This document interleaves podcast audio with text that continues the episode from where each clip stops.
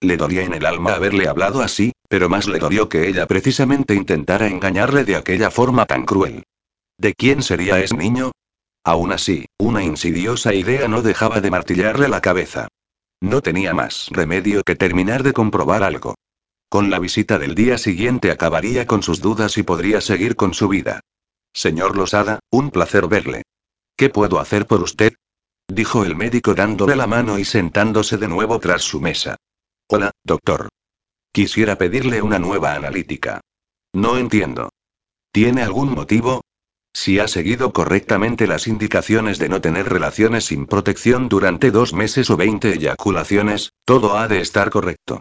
Además, por aquí tengo los resultados de su última analítica en la que todo está perfecto. Lo sé, doctor, pero si no es mucha molestia, y para eso te pago una buena factura. Ningún problema, aquí tiene y le ofreció un pequeño bote de plástico. Puede utilizar la sala de los donantes. La enfermera le acompañará. Entró en una pequeña sala y cerró la puerta por dentro. Había una pantalla de televisión con un buen surtido de películas porno, y varias pilas de revistas sobre una mesa, donde se podían ver fotografías de mujeres jóvenes, gordas, asiáticas, hombres, pero a él nada de eso le hacía falta. Se sentó en el sofá, abrió el bote y lo sujetó con una mano, mientras con la otra se abría el pantalón. Cerró los ojos y deslizó la mano por su cuerpo, mientras su mente evocaba un rostro de pálida piel y grandes ojos azules. Lo siento, señor Losada. Parece ser que ha habido un problema con su operación. ¿Qué quiere decir con un problema? Es algo completamente inusual, créame, solo será en menos de un 1% de los casos, pero en usted ha ocurrido. Los conductos deferentes han vuelto a unirse espontáneamente, así que ahora mismo usted vuelve a ser fértil. ¿Y de cuánto tiempo podemos estar hablando? Tal vez haga un par de meses, por lo que hemos podido observar Ángel se levantó de golpe. Pero no se preocupe, el hospital le volverá a intervenir en cuanto usted disponga y griega. De momento no haremos nada, dijo Ángel abriendo ya la puerta de la consulta. Ya le llamaré. Capítulo 10. Fue una casualidad que escuchara el timbre de la puerta aquella noche, puesto que desde el embarazo dormía a pierna suelta, pero el estridente sonido no dejaba de sonar y sonar. Miré la hora en los brillantes números rojos del reloj. Las cinco y media. Joder, ¿quién será a estas horas? Pensé en no hacer caso, pero la insistencia me hizo pensar en un incendio o algo parecido. Me puse mis gafas, me acerqué a la puerta y miré por la mirilla. No puede ser. Ángel. Abrí la puerta y lo encontré apoyado en el marco. Su cabello negro y húmedo se le pegaba al cráneo, y sus ropas estaban mojadas y arrugadas. Lo miré como si se tratara de una visión. No me mires así, Valentina, no me he escapado de un psiquiátrico. Solo está lloviendo, me dijo con su media sonrisa que, aunque irónica y mordaz, yo había llegado a adorar. ¿Puedo pasar, por favor? Sí, claro, pasa. Se quitó los zapatos mojados en la entrada y se dirigió al reducido salón. Siéntate, Ángel. ¿Quieres un café? Sí, por favor, gracias. Le acerqué primero una toalla para que se secara un poco la cara y luego me puse a hacer café. Cuando le llevé la taza, la sujetó con las dos manos para encontrar un poco de calor y me volvió a dar las gracias. Pensé con nostalgia que en realidad él siempre había sido muy educado. Mientras me sentaba en un sillón frente a él, le vi observar mi pequeño entorno. Él tampoco había estado en mi casa y, aunque fui consciente de las diferencias, me sentí orgullosa de que aquello fuera mío. Es muy acogedor, me dijo con voz sincera. Sí, me encuentro a gusto aquí. Me miró de arriba a abajo y sentí que mi piel se calentaba. Quise que me tragara la tierra cuando recordé que mi cabello estaría enmarañado, y que llevaba puesto un pijama rosa y mis feas gafas. Pero cuando fui a quitármelas, él me lo impidió. No, Valentina. Déjatelas. Al fin y al cabo he irrumpido en tu casa de madrugada. Además te sientan bien. ¿Pero qué tenía ese hombre, que me hacía derretirme con una sola palabra, con una sola mirada? Estaba en mi casa, por Dios. Quise congelar aquel momento, pero entonces me vinieron a la mente sus duras palabras y reaccioné. ¿Puedo preguntarte ya a qué has venido? No sé por dónde empezar. Dejó la taza sobre la mesita y se pasó las manos por entre el pelo. Llevo toda la noche dando vueltas por ahí, pensando. Pensando en ti.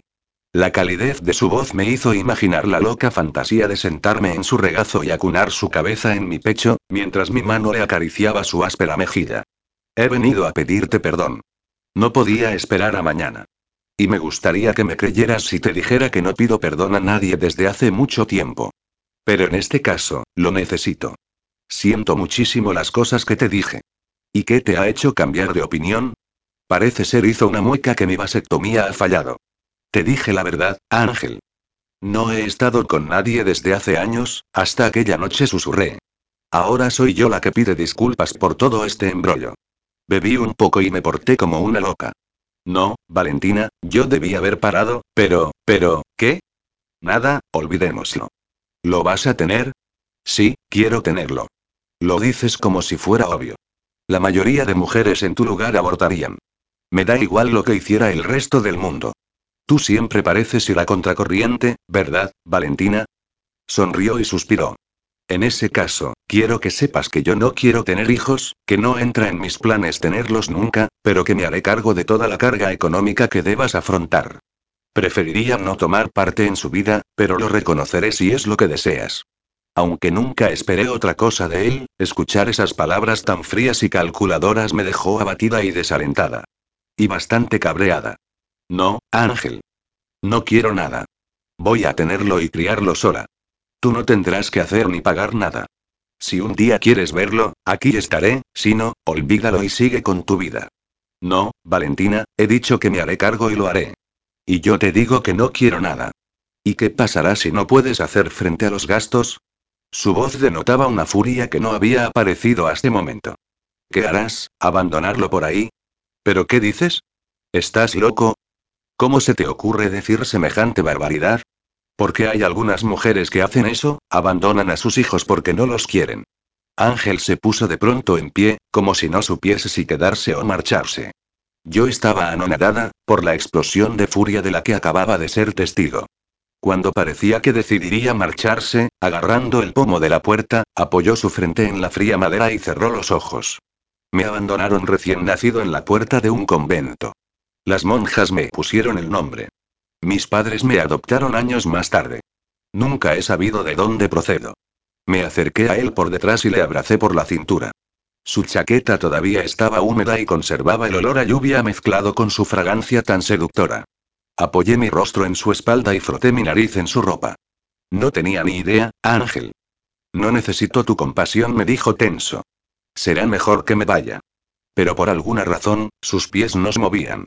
Me dio la impresión de que era algo de lo que no había hablado con nadie y sin embargo pareció querer abrirme a mí su corazón.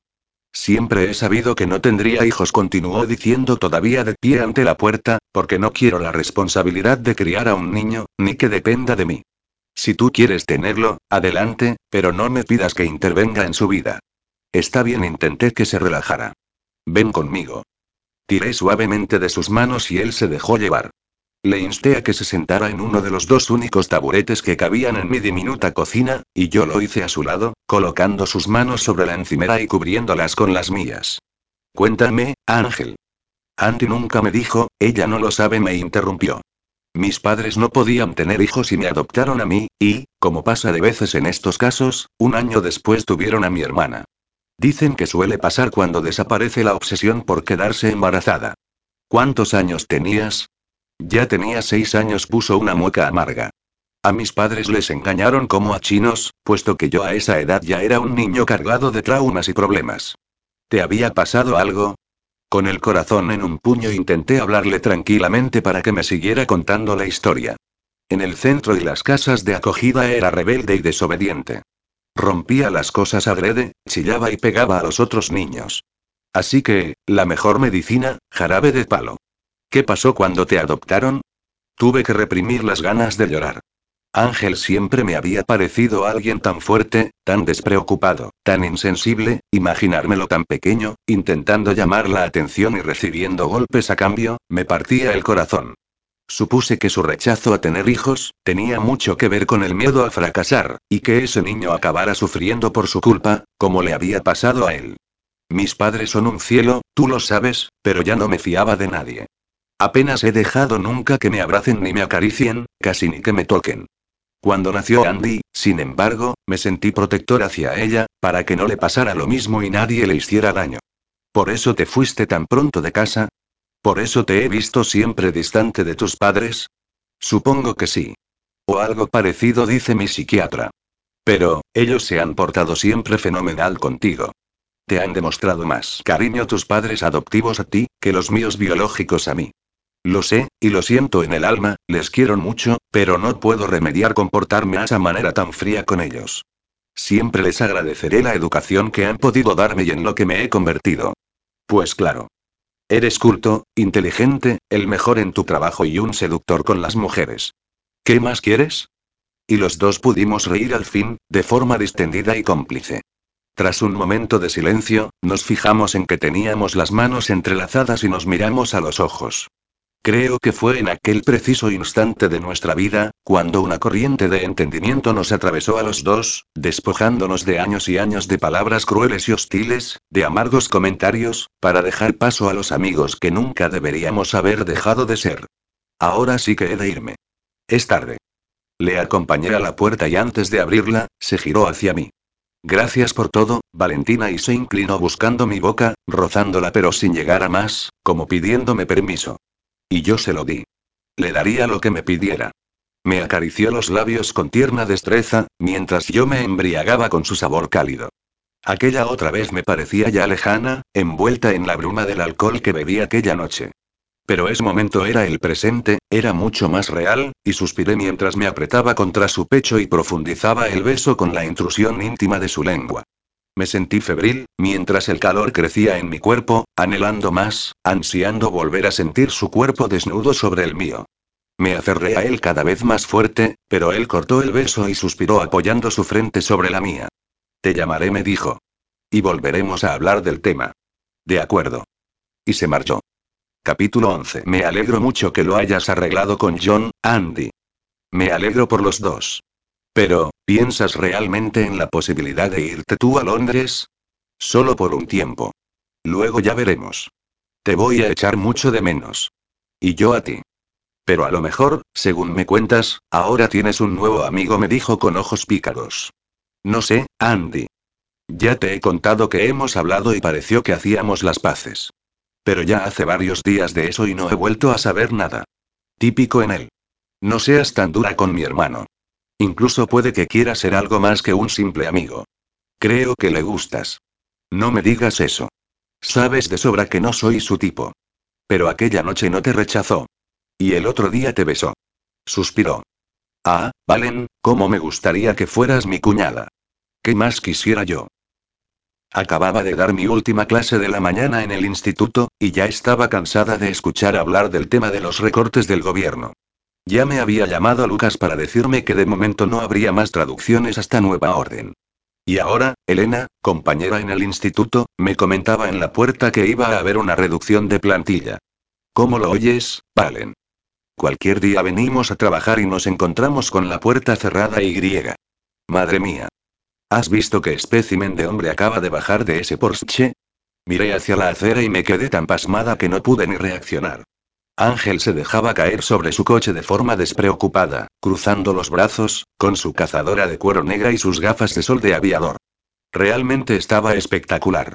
Todas las chicas que salían a esa hora no dejaron de observarle, lanzándole miradas y risas tontas. Me hizo una seña y mi compañera no se lo podía creer. Valen. ¿Le conoces? Vaya con la mosquita muerta. ¿Qué haces aquí, Ángel? Le dije mientras él me abría la puerta del coche. Sube, me dijo al oído. Hablaremos durante el camino. Me monté en el coche y pensé en disfrutar de aquel momento. Fue como si volviera una década atrás en el tiempo, cuando un chico guapo te montaba en su coche deportivo y te hacía sentir especial. Sigues siendo un capullo egocéntrico, Ángel.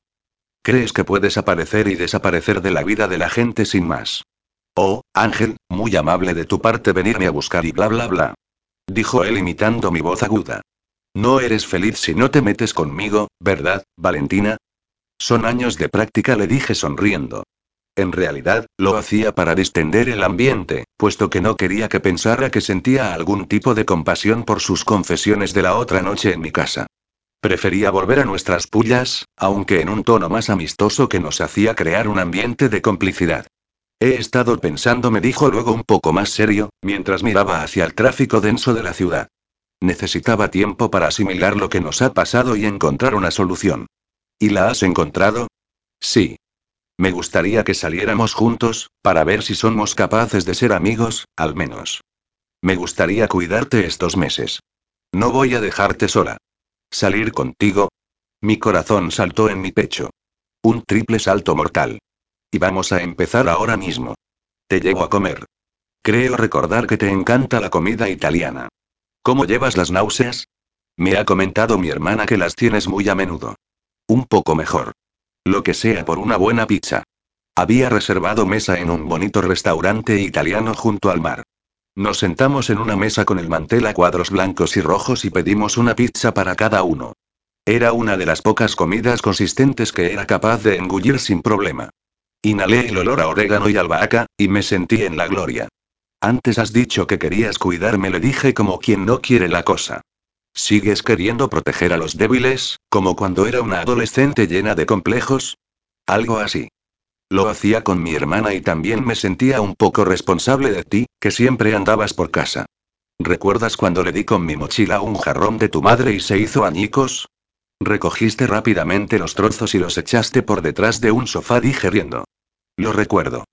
Y cuando tuve que comprarte rápidamente un reloj exactamente igual al que llevabas, porque era un regalo de tu padre y no parabas de llorar porque lo habías perdido. Dios, creo que me recorrí todas las relojerías de Barcelona en tiempo récord. Lo sé y reímos los dos. Pero lo mejor fue cuando aquellos chicos se metían conmigo y ya no volvieron a hacerlo nunca. ¿Qué fue lo que les dijiste? Nunca lo he sabido. Ni lo sabrás. Es un secreto que guardo de mis años de matón de barrio. No podía creer que estuviera hablando con él de aquella manera tan amistosa, como si todos los momentos malos entre nosotros no hubiesen existido nunca. Me sentía desconcertada por aquel giro radical que había tomado nuestra relación. Y aunque tenía el corazón desbocado, nuestra conversación fluyó en armonía, llena de cariño y afecto. Más tarde, me llevó a casa, y aún seguíamos hablando dentro del coche. ¿Cómo te has sentido, Valentina? ¿Querrás repetir? Mañana no puedo, tengo trabajo, pero el viernes te pasaría a recoger a las 7. Si quieres. De acuerdo, no podía negarme. Su compañía se había convertido en un placer y en una necesidad para mí. Mejor no pensar en el futuro. Se inclinó para besarme y lo esperé expectante. Me cogió el rostro entre sus manos y me dio un beso increíble, moldeando mis labios con su lengua, recorriendo todos los rincones de mi boca. Sentí mis pechos endurecerse y mis piernas volverse de agua. Se separó de mí, y cuando abrí los ojos me miraba con una sonrisa de suficiencia. Ya puedes abrir los ojos, me dijo. Eres un engreído, le dije sonriendo. Más bien creo que tengo mucho talento. Lo que yo digo, dije poniendo los ojos en blanco. No llego, no llego, no llego, me había acordado a última hora de que no tenía nada en la nevera. Eran las siete menos cuarto y Ángel estaba a punto de llegar, pero no había tenido otro remedio que ir, al menos, a comprar leche, yogures y fruta. Últimamente compraba la comida con cuentagotas, puesto que mis ingresos mermaban cada día más. Tiré, literalmente, la compra dentro de la nevera, y cuando iba a meterme en el cuarto de baño, sonó el timbre. Mierda, lo sabía. Hola, Ángel, pasa. Lo siento, se me ha hecho tarde. He de darme una ducha. No tardaré. Tranquila, tranquila, no hay prisa. Date esa ducha, que yo ya te espero. Ojearé mientras tanto algo que tengas por aquí para leer. A ver, epigrafía y numismática, paleografía y diplomática, naturalis historia, déjalo, me pondré un poco la televisión. Intenté ducharme lo más rápido posible, aunque lo que me llevaba un poco más de tiempo era secarme el pelo. Terminaba ya de secármelo, todavía con solo una toalla sobre mi cuerpo, cuando Ángel abrió repentinamente la puerta del baño. Ángel. ¿Qué haces? Ya me falta poco. Lo siento. Me ha parecido que tardabas y he llamado a la puerta, pero no contestabas. Era por el ruido del secador, le dije casi sin aliento. Ángel me miraba como un depredador frente a su presa.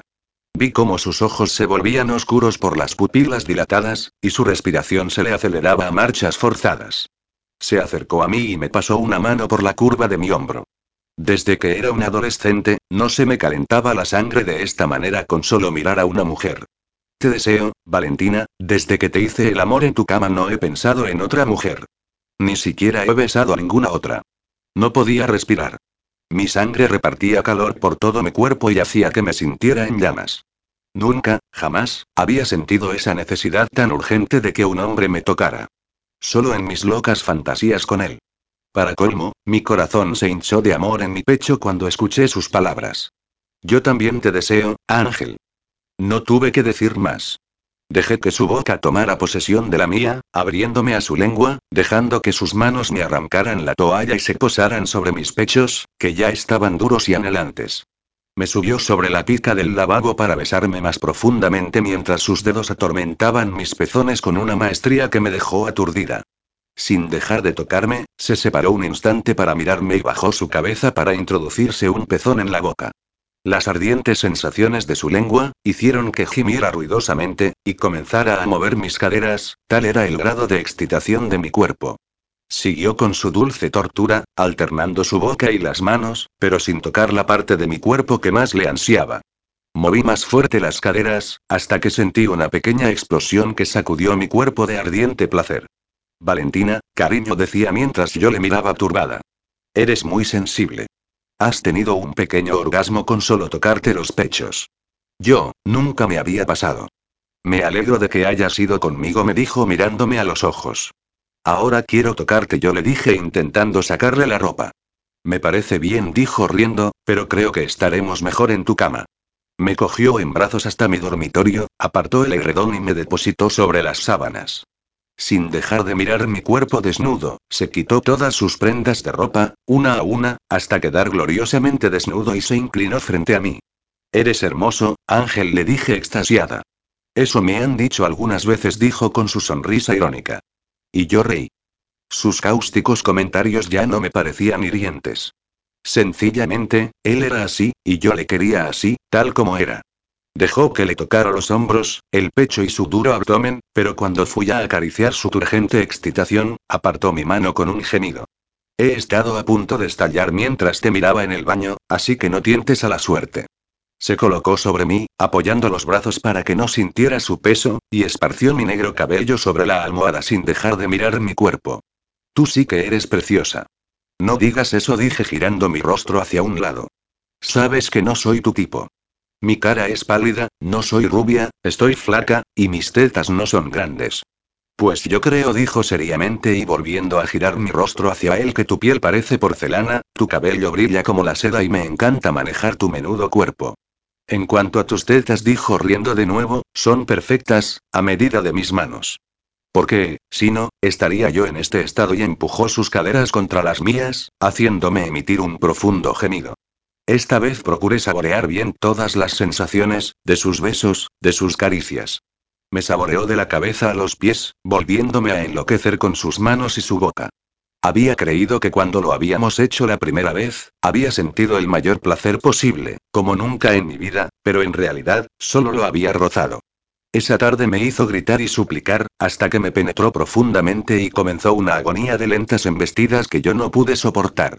Estallé en mil pedazos, mientras él aceleraba el ritmo y encontraba su propia liberación. Seguimos un rato más en la cama, en silencio, mientras mi mente asimilaba el motivo por el cual yo no había sentido jamás el deseo y la satisfacción que había sentido en brazos de Ángel. Y, precisamente, ahí estaba la respuesta. Porque le quería a él, y solo a él, y no quería ni deseaba a ningún otro.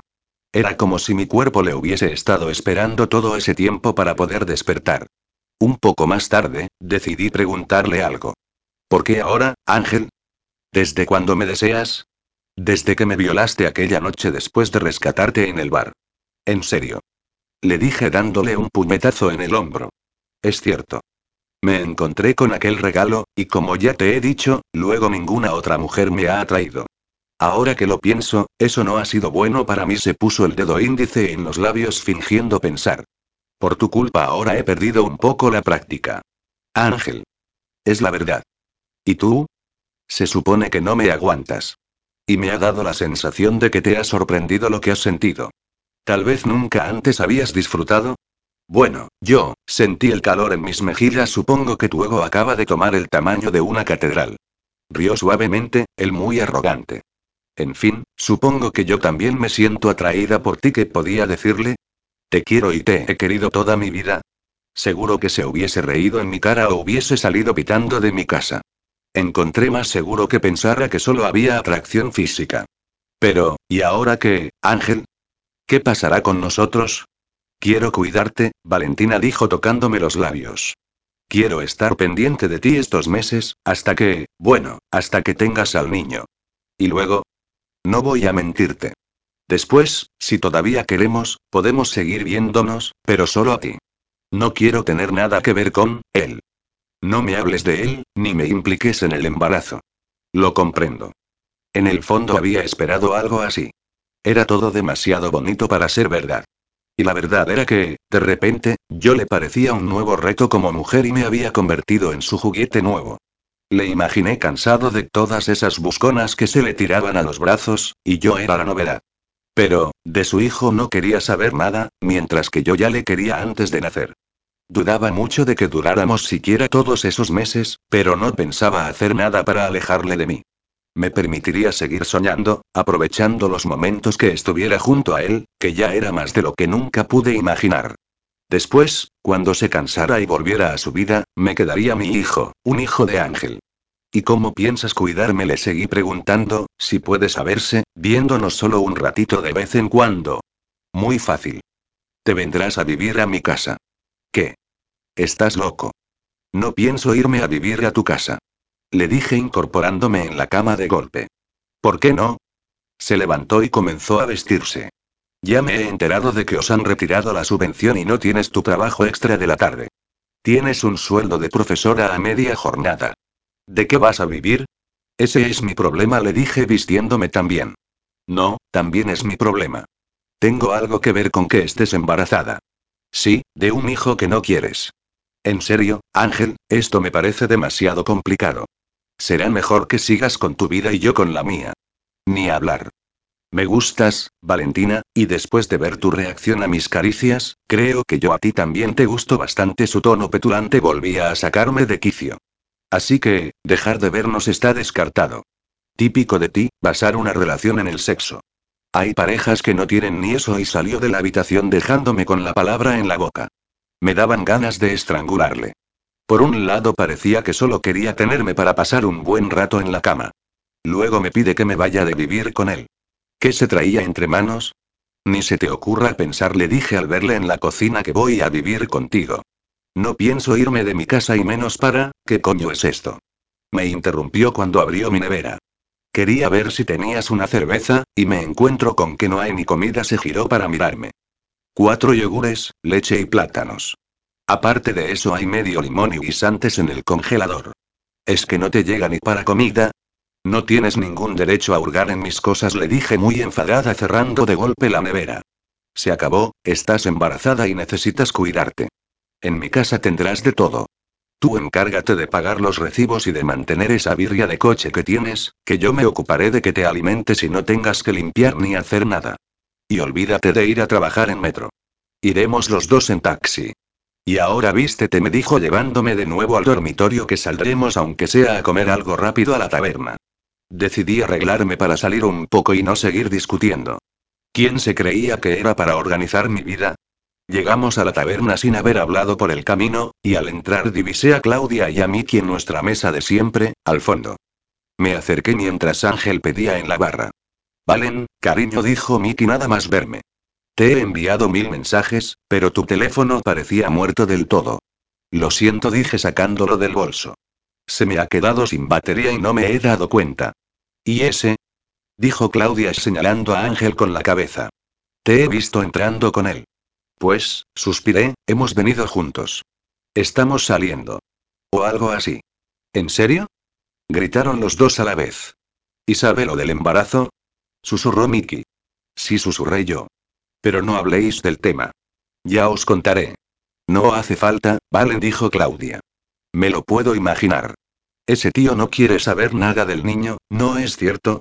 Has acertado, pero no se lo puedo reprochar. El tema es mucho más complejo. Ya. Estás ciega, Valen. Ese tío es un auténtico charlatán con las mujeres. No sé cómo has podido caer tú también. Te creía más inteligente. Le quiero, Claudia. Lo sé, y lo siento por ti. Créeme, lo sé por experiencia. Un hombre así solo te causará problemas y muchas lágrimas. Hola, chicos, saludó Ángel, que pareció lanzarle a Claudia una mirada asesina. ¿Habría escuchado sus palabras? ¿Queréis tomar algo? No, es tarde. Nosotros nos íbamos ya. Mis dos amigos se levantaron y se fueron, mientras Ángel plantaba ante mí un buen surtido de montaditos bastante apetecibles, de jamón, tortilla, queso fresco, salmón, descubrí que tenía hambre, pues todavía echaba la comida algunas veces. Anda, come, me dijo Ángel sonriente al verme engullir aquellas pequeñas delicias. Por cierto, creo que no le gustó a tu amiga Claudia. Su ex marido era como tú, guapo pero infiel y mujeriego. ¿Así me describes? Me dijo serio. Uy, no, perdona, dije intentando tragar de golpe. Si las mujeres te duran una sola noche no te da tiempo a serles infiel. Tal vez es que no lo soy, me dijo frunciendo el ceño. Y te lo demostraré cuando vivas conmigo. ¿Ya estás otra vez? No voy a hacerlo, Ángel. Me he pasado mi vida adulta intentando salir adelante sin la ayuda de mis padres, para ahora tener que pasar a depender de ti. Es muy importante para mí saber que soy capaz de hacerlo sola. Y te admiro mucho por ello, de verdad aquella frase me calentó el corazón, pero asúmelo. Si no lo haces por ti, hazlo por el bebé. Ya no estás sola, Valentina, ahora has de cuidar de alguien más. Me lanzó una mirada dura, y yo también soy responsable. Le entendí a la perfección. No quería pensar que a ese niño le faltara lo básico porque sus padres no se hicieran cargo. Entonces, ¿por qué no lo quería? De todos modos, me resistía a claudicar en lo referente a irme a vivir con él. Sabía que después de que formara parte de mi vida y tenerle tan cerca tantos meses, cuando todo acabara, sería mucho peor que si no le hubiese tenido nunca. ¿O no? ¿O le quería tanto que aceptaría pasar a su lado el tiempo que él quisiera? Déjame demostrártelo, me pasó dulcemente el pulgar por mis labios. Te daré unos días para que lo organices todo, y el viernes que viene pasaré a recogerte por la tarde. Probaremos qué tal nos va. ¿De acuerdo? Y posó ligeramente sus labios sobre los míos. Está bien, dije temblando de miedo. Capítulo 12. No me lo podía creer. Ahí estaba yo, con mi maleta en casa de Ángel, con el corazón expectante y una esperanza de futuro bastante exigua. Me dio hasta su dormitorio y, como la primera vez que estuve allí, pensé que no podía gustarme más que si lo hubiese decorado yo misma. Era una habitación realmente grande, en tonos crema y con ventanales con cortinas en el mismo tono a cada lado de la gran cama. Los muebles eran blancos, de diseño clásico. Me encantó el detalle de la bonita cómoda, con su espejo ovalado y un sillón de raso donde me imaginé sentada cepillándome el pelo mientras él me miraba desde la cama. Coloqué mi ropa en una parte que ya me había reservado en su vestidor, y mis objetos de aseo en el bonito baño de mármol travertino y una llamativa bañera hexagonal. ¿Quieres probarla? Me preguntó Ángel al advertir la dirección de mi mirada. En otro momento contesté un poco nerviosa. Deja que me acostumbre primero. Como quieras, me dijo dulcemente. Tómate tu tiempo. Yo me daré una ducha, dijo deshaciéndose de la corbata. He ido directamente del trabajo a buscarte. Acomódate. Ya me había duchado en mi casa, así que di una vuelta, mientras tanto, por las distintas estancias. Todo estaba limpio y ordenado. Casi hubiese preferido que fuera un día laborable, para seguir con mi rutina, pero con el fin de semana por delante me encontré un poco a la expectativa. Pareces una estatua que forme parte del decorado, me dijo él al salir, con su blanco albornoz y sus cabellos húmedos, abrazándome por la cintura. Relájate. ¿Qué te apetece cenar? No tengo mucha hambre, ¿estás segura? Me dijo de manera sensual mordisqueándome el lóbulo de la oreja. Ángel, y cerré los ojos dejándome caer en su pecho, extasiada, como cada vez que me tocaba. Será mejor que primero comas algo, dijo separándose de mí. Y luego, te seguiré alimentando el resto de la noche, me dijo con su voz más pícara y sensual. No comí mucho, pensando en cómo había cambiado mi vida en tan poco tiempo. Yo, que nunca quería cambiar ni un cojín de sitio para no alterar mi rutina, Valentina, despiértame sobresaltó Ángel. No estás comiendo nada. Anda, ven conmigo. Me arrastró hacia su dormitorio y me quitó las prendas de ropa una a una, me tumbó en la cama boca abajo, y se colocó sobre mí para darme un masaje en la espalda y los hombros. Estás muy tensa, tranquilízate. Siguió obrando su magia con sus manos, consiguiendo que me relajara, aunque estuviera desnuda, en su casa, en su cama, intenté dejar mi mente en blanco si no quería tensarme de nuevo. En cuanto me notó más tranquila, sustituyó sus manos por su boca, salpicándome la espalda de tiernos besos, que hacían que mi espina dorsal enviara descargas de placer a todo mi cuerpo. Después me giró, y pude ver su rostro embriagado de placer por tocarme, y le abracé para alentarle a que siguiera. Suponía que para él solo era sexo, pero a mí me daba la oportunidad de expresar mis sentimientos con mi cuerpo, sin que él lo advirtiera, aprovechando que podía besarle, tocarle o abrazarle a mi antojo. Se mostraba tierno en sus caricias, pero cuando llegaba el momento de entrar en mi cuerpo, sus embestidas se volvían frenéticas, mientras no dejaba de mirarme y de besarme, convirtiendo un acto de placer en un momento de una increíble intimidad. Y como siempre, el éxtasis fue inconmensurable. Me dormí abrazada a él. Aprovecha el momento, pensé. A la mañana siguiente, en cuanto abrí los ojos, noté un malestar familiar. Náuseas. Oh, no. Dije levantándome de un salto, con la mano en la boca. ¿Dónde está el lavabo, joder? Aquí, Valentina, tranquila, me dijo Ángel abriéndome la puerta del baño. Antes de que pudiera entrar tras de mí, la cerré de un portazo. Me agaché ante el inodoro y no paré de dar arcadas, pero ya no vomité nada. Me pareció un gran avance. Al fin y al cabo, ya había pasado el primer trimestre, así que ya era hora de parar. ¿Estás bien? Me gritó a través de la puerta, mientras yo me lavaba la cara y los dientes. Sí le dije al salir con una sonrisa de oreja a oreja. Ya no he vomitado. A Ángel pareció cambiarle el semblante. Le haría ilusión la noticia o algo así, pero recuerdo que en cuanto le sonreí, me abrazó con la mayor ternura del mundo, y sentí que me estrechaba en sus brazos como nunca lo había hecho. Luego, claro está, volvió a su semblante más irónico, mientras me daba una palmada en el trasero para enviarme a desayunar a la cocina. Con solo una camiseta suya yo, y un pantalón de chandalel, nos pusimos a desayunar tostadas y cereales con leche, aunque yo solo comí una tostada con mantequilla, por si acaso. Y la verdad, toda mi inquietud desapareció. Parece que tu constante mueca de insatisfecha ha desaparecido un poquito, ¿no? Me dijo el muy capullo, mirándome por encima de su taza de leche. ¿Qué le podía hacer? Ángel, era Ángel. Supongo que ahora viene lo de. Ya te dije que te hacía falta un buen polvo, nena, le dije yo imitando su voz grave. Pero qué mal pensada eres, Valentina. Me refería a que ahora te alimentas mejor, me dijo con sus claros ojos brillantes. Claro, por supuesto, le contesté sonriendo.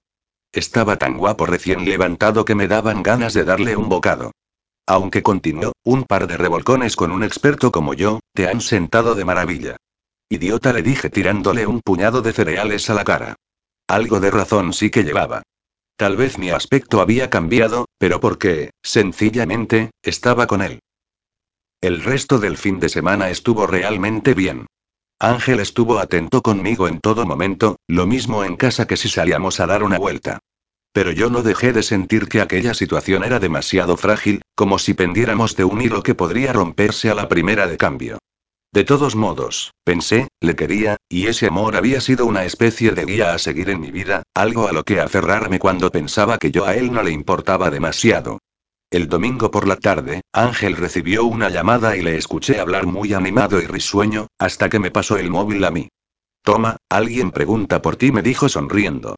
¿Eres tú, Andy? Pregunté entusiasmada. Ah, ah, Valen. Estás en casa de mi hermano. Te lo dije, le gustas. Y yo aquí perdiéndomelo. ¿Qué tal por Londres? Muy bien, aunque creo que al final recalaremos en Barcelona otra vez. A John le ha sido muy fácil encontrar un buen trabajo allí, así que yo, encantada de la vida. Estos ingleses susurros son un poco agrios. Echo de menos mi sol y mi playa, y a todos vosotros. Me alegro, Andy, sobre todo de que os vaya bien. Mejor que nunca. Yo le digo que aún no le he perdonado, así que está de lo más cariñoso conmigo, río.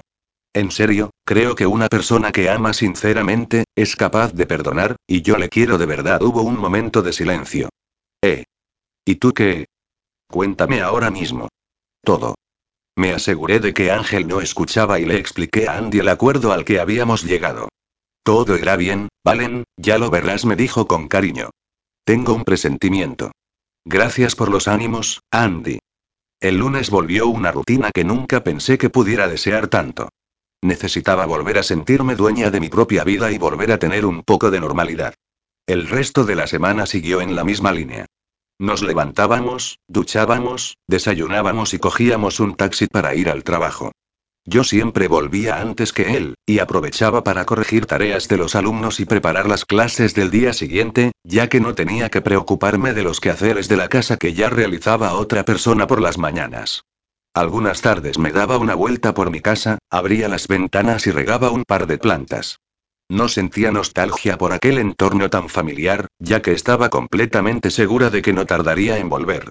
Los meses que quedaban para el parto me parecían demasiados para seguir así de bien con Ángel. Demasiado bien para durar mucho. En la intimidad no podía pedir más. Ángel me hizo descubrir un mundo sensual que yo apenas sabía que pudiera existir. Lo mismo me hacía el amor durante horas y en la cama, que en un arrebato de pasión de pie en mitad de la cocina.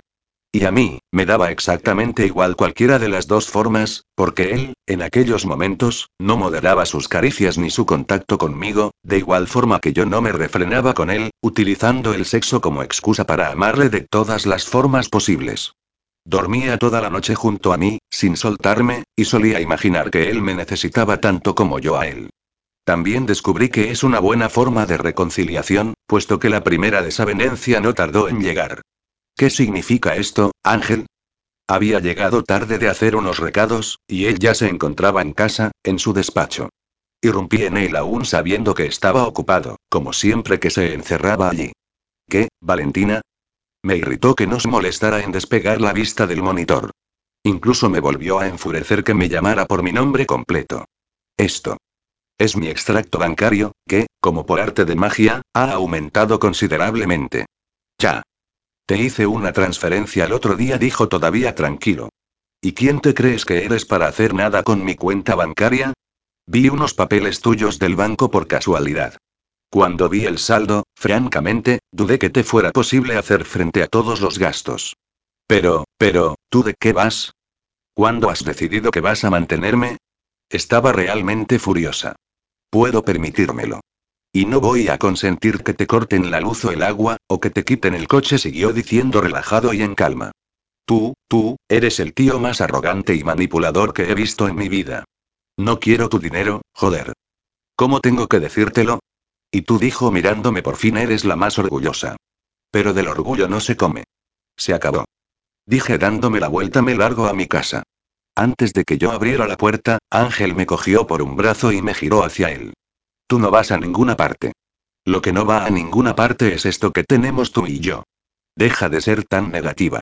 Y no vuelvas a amenazarme con marcharte. ¿Por qué, Ángel? Le dije exasperada. Es absurdo. ¿Por qué no dejas que me vaya? Me miró de una forma extraña, con ojos tempestuosos. Me recordó a cuando le supliqué borracha que me besara, y él pareció batallar consigo mismo, como si no fuera capaz de expresar lo que realmente quería. Ya te lo dije, quiero cuidarte. Piensa en tu hijo. ¿Piensas utilizar ese argumento solo cuando te convenga? No quiero que te vayas, dijo con esfuerzo, mientras se cernía sobre mí. Pues no haces nada por evitarlo. No me tomas en cuenta para nada. No sé ni lo que quieres, Ángel. Dime. ¿Qué quieres? Sin contestarme, se lanzó sobre mí para besarme, de forma brusca y desesperada, sin resuello.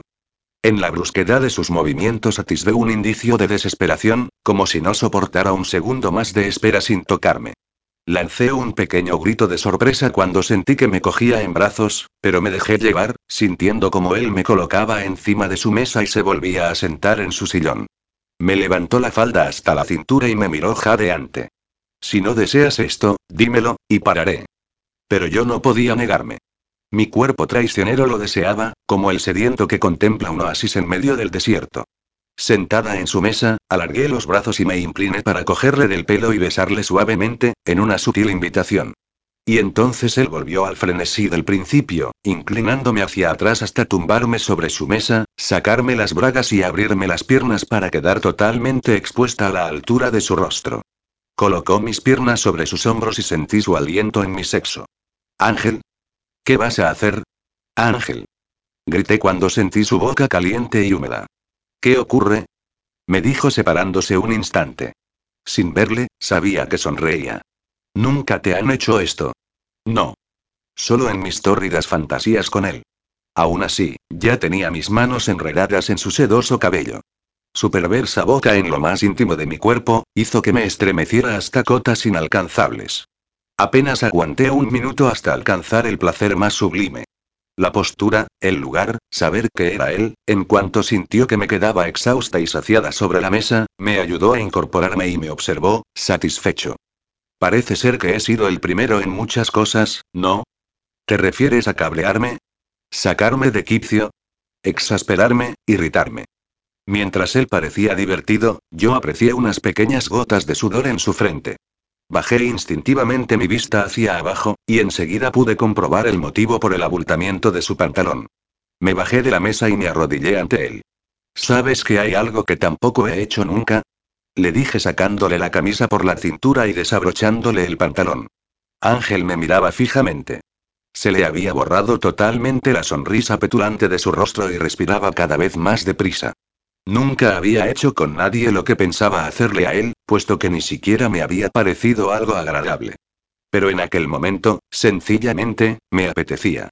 Quería devolverle todo el placer que él había provocado en mí, quería hundir mi rostro en la parte más íntima de su cuerpo, quería saborearle y sentirle. Comencé dándole pequeños besos en el abdomen, alrededor del ombligo, sintiendo los estremecimientos de su cuerpo, mientras terminaba de bajarle la ropa interior y así a su miembro entre mis dedos. Tendrás que decirme cómo hacerlo bien, le dije mientras le acariciaba. Y él me lo dijo. Guiada por él, con mis manos y mi boca sobre aquella tersa piel, tocando y saboreando, experimenté el momento más erótico de mi vida. Y cuando él se dejó caer, con la respiración acelerada tras los espasmos de su cuerpo, me senté en su regazo y me apoyé en su pecho. Él me abrazó y me besó en la frente, sin mirarme y sin hablar. Mi embarazo era un mundo paralelo a mi vida con Ángel, nunca se podrían encontrar. Yo seguía feliz y entusiasmada todos los progresos, con analíticas, ecografías y controles. Me emocioné la primera vez que el bebé se movió dentro de mí, como una suave ola en mi vientre, o la primera vez que escuché los latidos de su corazón en la consulta de la comadrona, que me parecieron demasiado rápidos, pero que me dijeron que era normal. La comadrona no paraba de reñirme por mi bajo peso, pero yo ya no podía comer más. Ángel y mis amigos se encargaban de cebarme cada vez que tenían ocasión. El momento más emocionante fue cuando me hicieron una ecografía en tres dimensiones. Ese día me acompañaba mi madre y todos mis amigos. Andy había regresado justo a tiempo para acompañarme, y solo la dejaron entrar a ella y a mi madre, aunque en un despiste del médico, Claudia y Mickey se colaron en la consulta y se camuflaron tras un biombo para no perderse el acontecimiento. Mira. Dijo entusiasmada Andy. Podemos ver su carita, y todo el cuerpecito. Por supuesto, nos decía el doctor. ¿Quieres saber el sexo? Me preguntó. No se le dije sinceramente. Solo quiero que esté bien. Valen. Dijo mi madre. Tenemos que saber el color de la habitación y de la ropa. Está bien. Dígalo, doctor. Es un niño.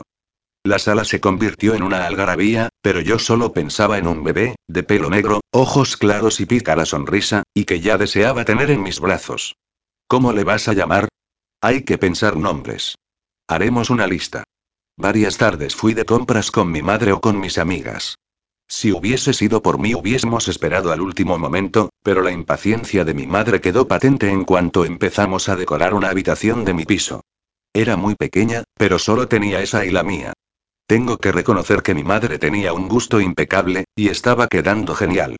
Todos me ayudaron con los gastos, y pude poner una cuna que luego se haría cama, sobre la que colgaba un bonito carrusel de estrellas brillantes. El cambiador, la bañera y una pequeña cómoda, acabaron por abarrotar el pequeño espacio disponible. Cuando volvía a casa, con Ángel, se me hacía bastante duro tener que fingir que no había pasado toda la tarde de compras y risas. Aún así, estar con él me llenaba el vacío que sentía por no poder compartir la felicidad que se siente al esperar un hijo. Hasta que una llamada telefónica se convirtió en el preludio de un desastre. Capítulo 13. ¿Dónde vas, Valentina? ¿Qué significa esa maleta? Me dijo Ángel al llegar a casa, el pánico reflejado en sus hermosos ojos. Me voy a Mallorca. He recibido una llamada de Irina, la novia de mi padre. Está detenido, le iba explicando mientras no dejaba de preparar mis cosas. Le acusan de utilizar los barcos de la compañía para traficar con obras de arte. Blanqueo de dinero, evasión de capital y no sé qué más. Dios, Valentina, lo siento mucho. ¿Quieres que te acompañe? No. Estaré allí un tiempo, y ya ha habido suficiente con que yo haya tenido que pedir unos días a cuenta de mis vacaciones. Además, es un problema de mi familia. Tranquilízate, cariño, me dijo haciéndome parar unos instantes para poder mirarle. No te pongas nerviosa.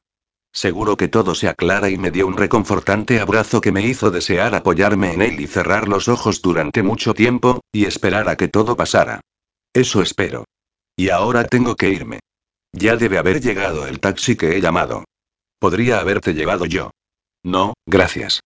No quería molestarte con mis cosas, prefería hacerlo así. En el aeropuerto me hubiese parecido más una despedida. No es molestia, Valentina. Pero ya veo que lo tienes todo organizado, me dijo un poco molesto. Así, pues, hasta la vuelta. Avísame cuando vuelvas y, al menos, iré a recogerte. De acuerdo. Le di un beso en los labios que enseguida corté, y me marché por la puerta. Tuve la extraña sensación de que tardaría en volver por allí. En cuanto bajé del avión en el aeropuerto de Palma de Mallorca, pude divisar la rubia melena de Irina, que había ido a esperarme. Hola, Valen me dio un abrazo y pude observar las sombras oscuras bajo sus ojos enrojecidos. ¿Qué ha pasado, Irina? ¿Cómo está mi padre? Lo tienen todavía en las dependencias de la policía, a espera de lo que dictamine el juez. No voy a decir que sea del todo inocente, Valen, pero lo acusan de mucho más de lo que ha hecho. No lo entiendo, le decía mientras el taxi tomaba la autopista que conduce del aeropuerto a la ciudad de Palma. ¿Por qué ha tenido que hacer algo así? ¿No tenía suficiente dinero ya? El dinero llama al dinero, me dijo ella con expresión grave. Los ricos siempre quieren más, y no siempre lo consiguen de manera honrada. Hasta que el juez no dictaminó una fianza no me dejaron verle. Parecía más viejo y tenía una expresión de arrepentimiento en el rostro. Papá. Le dije. ¿Cómo estás? No deberías haber venido, hija. Y en tu estado, no pensarías que no iba a venir, ¿verdad? Pese al poco contacto que había mantenido con mi padre, sentía cierta afinidad con él. Nos parecíamos en muchas cosas, aunque su afán por el dinero no era una de ellas. Tras una breve conversación y dejar a mi padre con su abogado, un policía de uniforme me hizo salir de allí y me llevó ante otro policía vestido de traje, en plan hombre de negro y con acento extranjero. Señorita Martí, soy agente de Interpol, dijo mostrando su identificación. ¿Podría hacerle unas preguntas?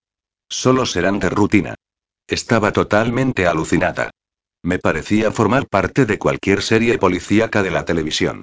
Sin darme tiempo a responder, me llevó a una pequeña sala, donde había una mesa y varias sillas, y una máquina de café, e instó a que me sentara. Levanté la vista y otro policía bien vestido apareció por la puerta. Mi corazón dio un vuelco. Gal. Susurré. Hola, Valen. Por favor, le dijo al policía, está embarazada, así que tráigale un vaso de leche y algo de comer. El otro hombre salió y un denso silencio se extendió en aquella estancia. Su atuendo le hacía parecer diferente, con un traje formal y su broncíneo cabello bien peinado. Me pareció tan familiar, y al mismo tiempo tan desconocido, ¿quién eres? Le pregunté. La voz apenas me salía de la garganta. Soy policía, de Interpol Francia. Hace meses que vigilamos a tu padre, pero nos hacía falta alguna prueba concluyente. ¿Por eso fuiste a Barcelona? Sí. Soy especialista en delitos informáticos, pero al investigar a tu padre, inevitablemente surgió tu nombre y tu relación con la familia Losada, así que utilizamos mi antigua amistad con ellos para poder conocerte y averiguar si sabías algo. Por eso te acercaste a mí. Le dije subiendo varios tonos mi voz. En un principio, sí. Hacía mi trabajo.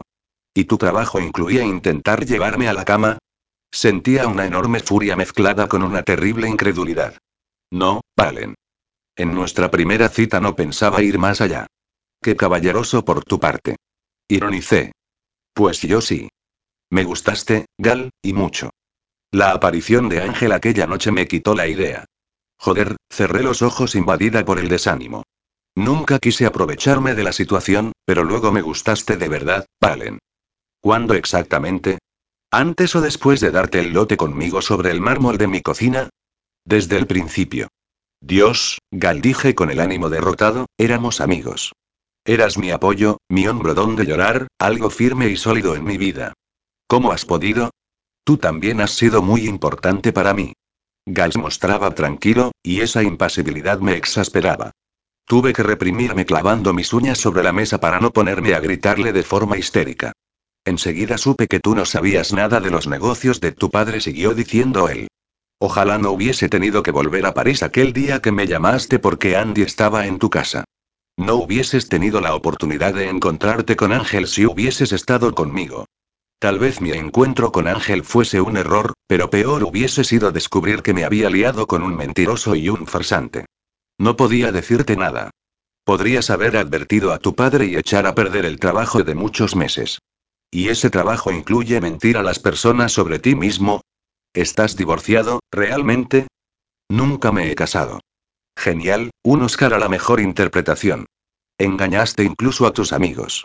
Y yo, yo confiaba en ti, Gal. Pero debo llevar la palabra estúpida en toda la frente. No hago más que atraer a indeseables. Era cierto.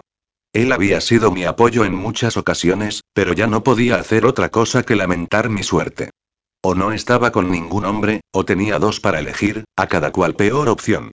La diferencia estivaba en que yo quería a Ángel como nunca podría querer a otro.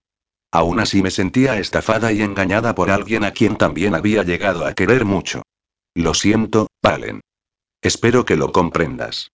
Y que sepas que mi cariño por ti no ha sido fingido. Te comprendo perfectamente, Gal. Solo que no vuelvas a acercarte a mí. Jamás.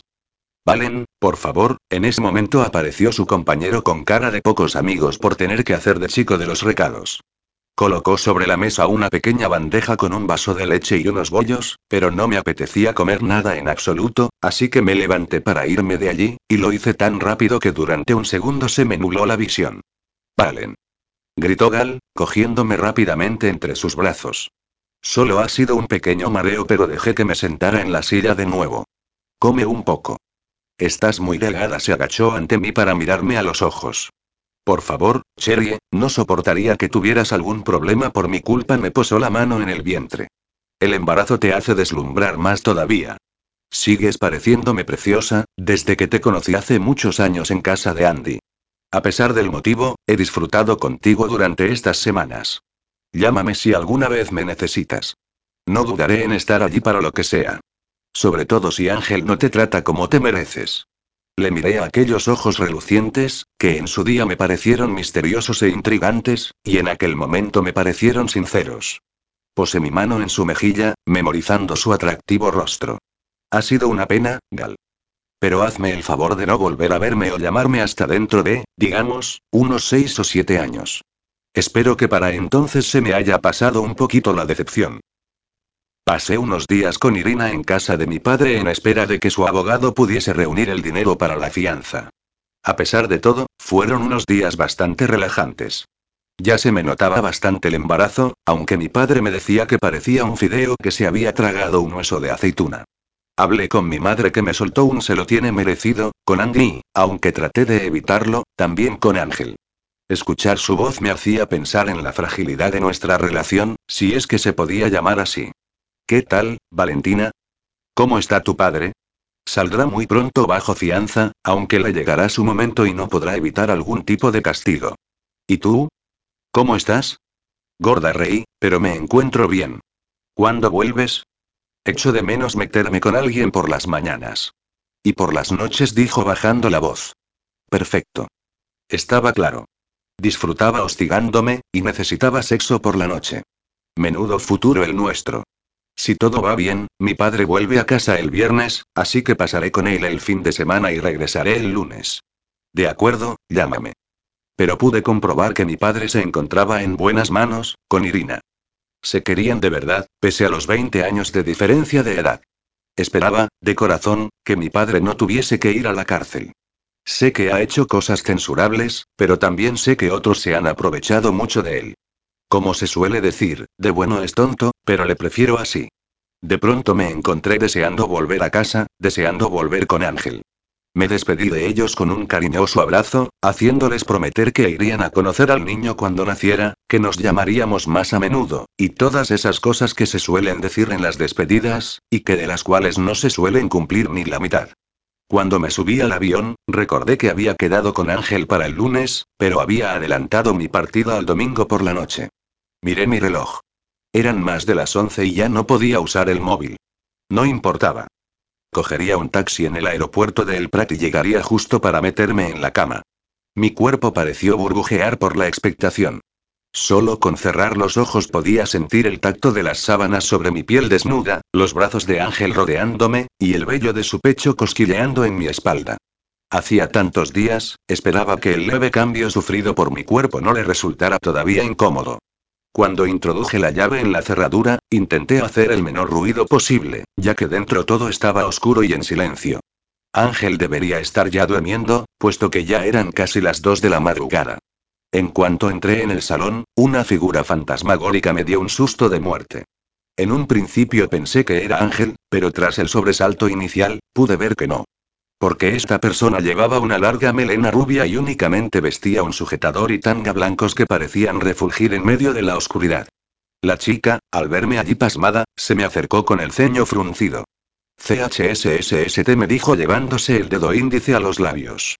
Está dormido, me susurró. ¿Quién eres? preguntó sonriendo. Parecía divertirle la situación. Tenía toda la pinta de formar parte de la lista de mujeres guapas, rubias, exuberantes y espabiladas que solían asociarse a Ángel. Solo habían hecho falta unos días para que me sustituyera por otra más de su gusto. Y yo me sentí morir. Solo pude darme media vuelta y desaparecer. Volví a coger un taxi y me fui para mi casa, a mi entorno seguro y familiar. Una vez dentro, abrí la puerta y encendí la luz de la pequeña habitación decorada como un cielo azul con estrellas de colores, y un gran arco iris que ocupaba toda una pared. Me dejé caer sobre la puerta hasta el suelo, abrazando un suave elefante de peluche. Y, como ya predijo Claudia, lloré otra vez, lágrimas amargas, porque no eran de pena sino de rabia.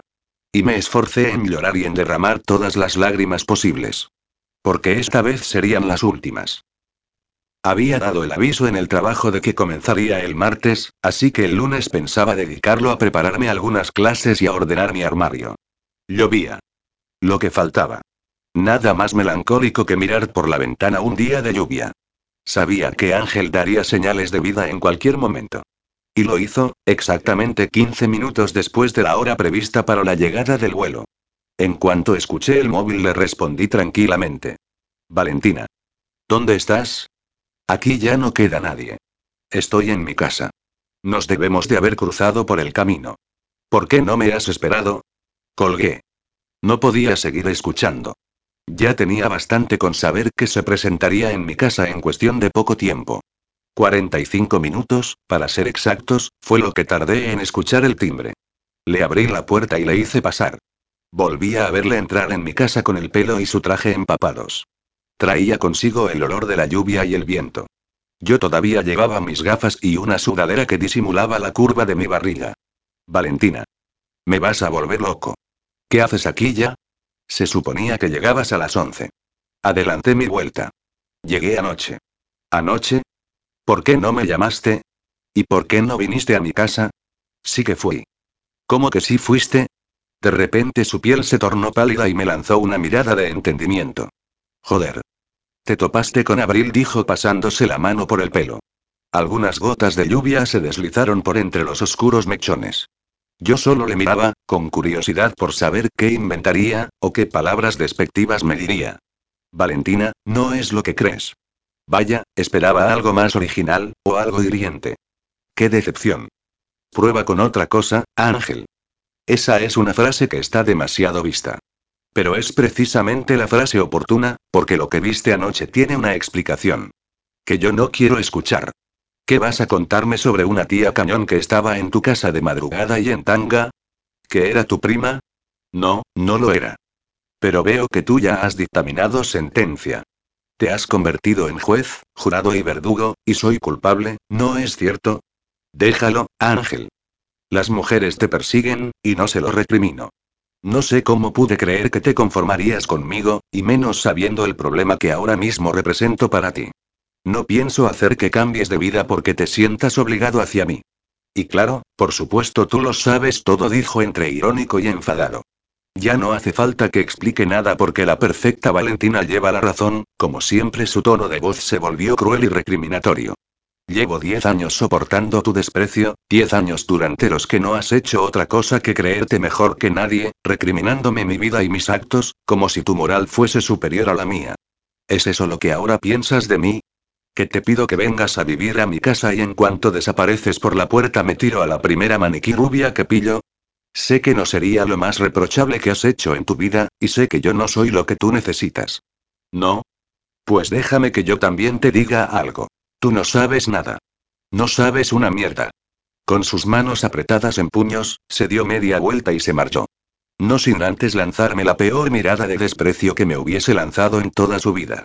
Capítulo 14. El trabajo fue mi refugio. Afortunadamente, Lucas me llamó para decirme que podría ir consiguiéndome algunos trabajillos de corrección para hacer en casa. De momento no era gran cosa, pero poco a poco iría consiguiendo alguno más que me vendrían de perlas para cuando ya tuviera al niño. Lucas seguía siendo un cielo conmigo, como siempre.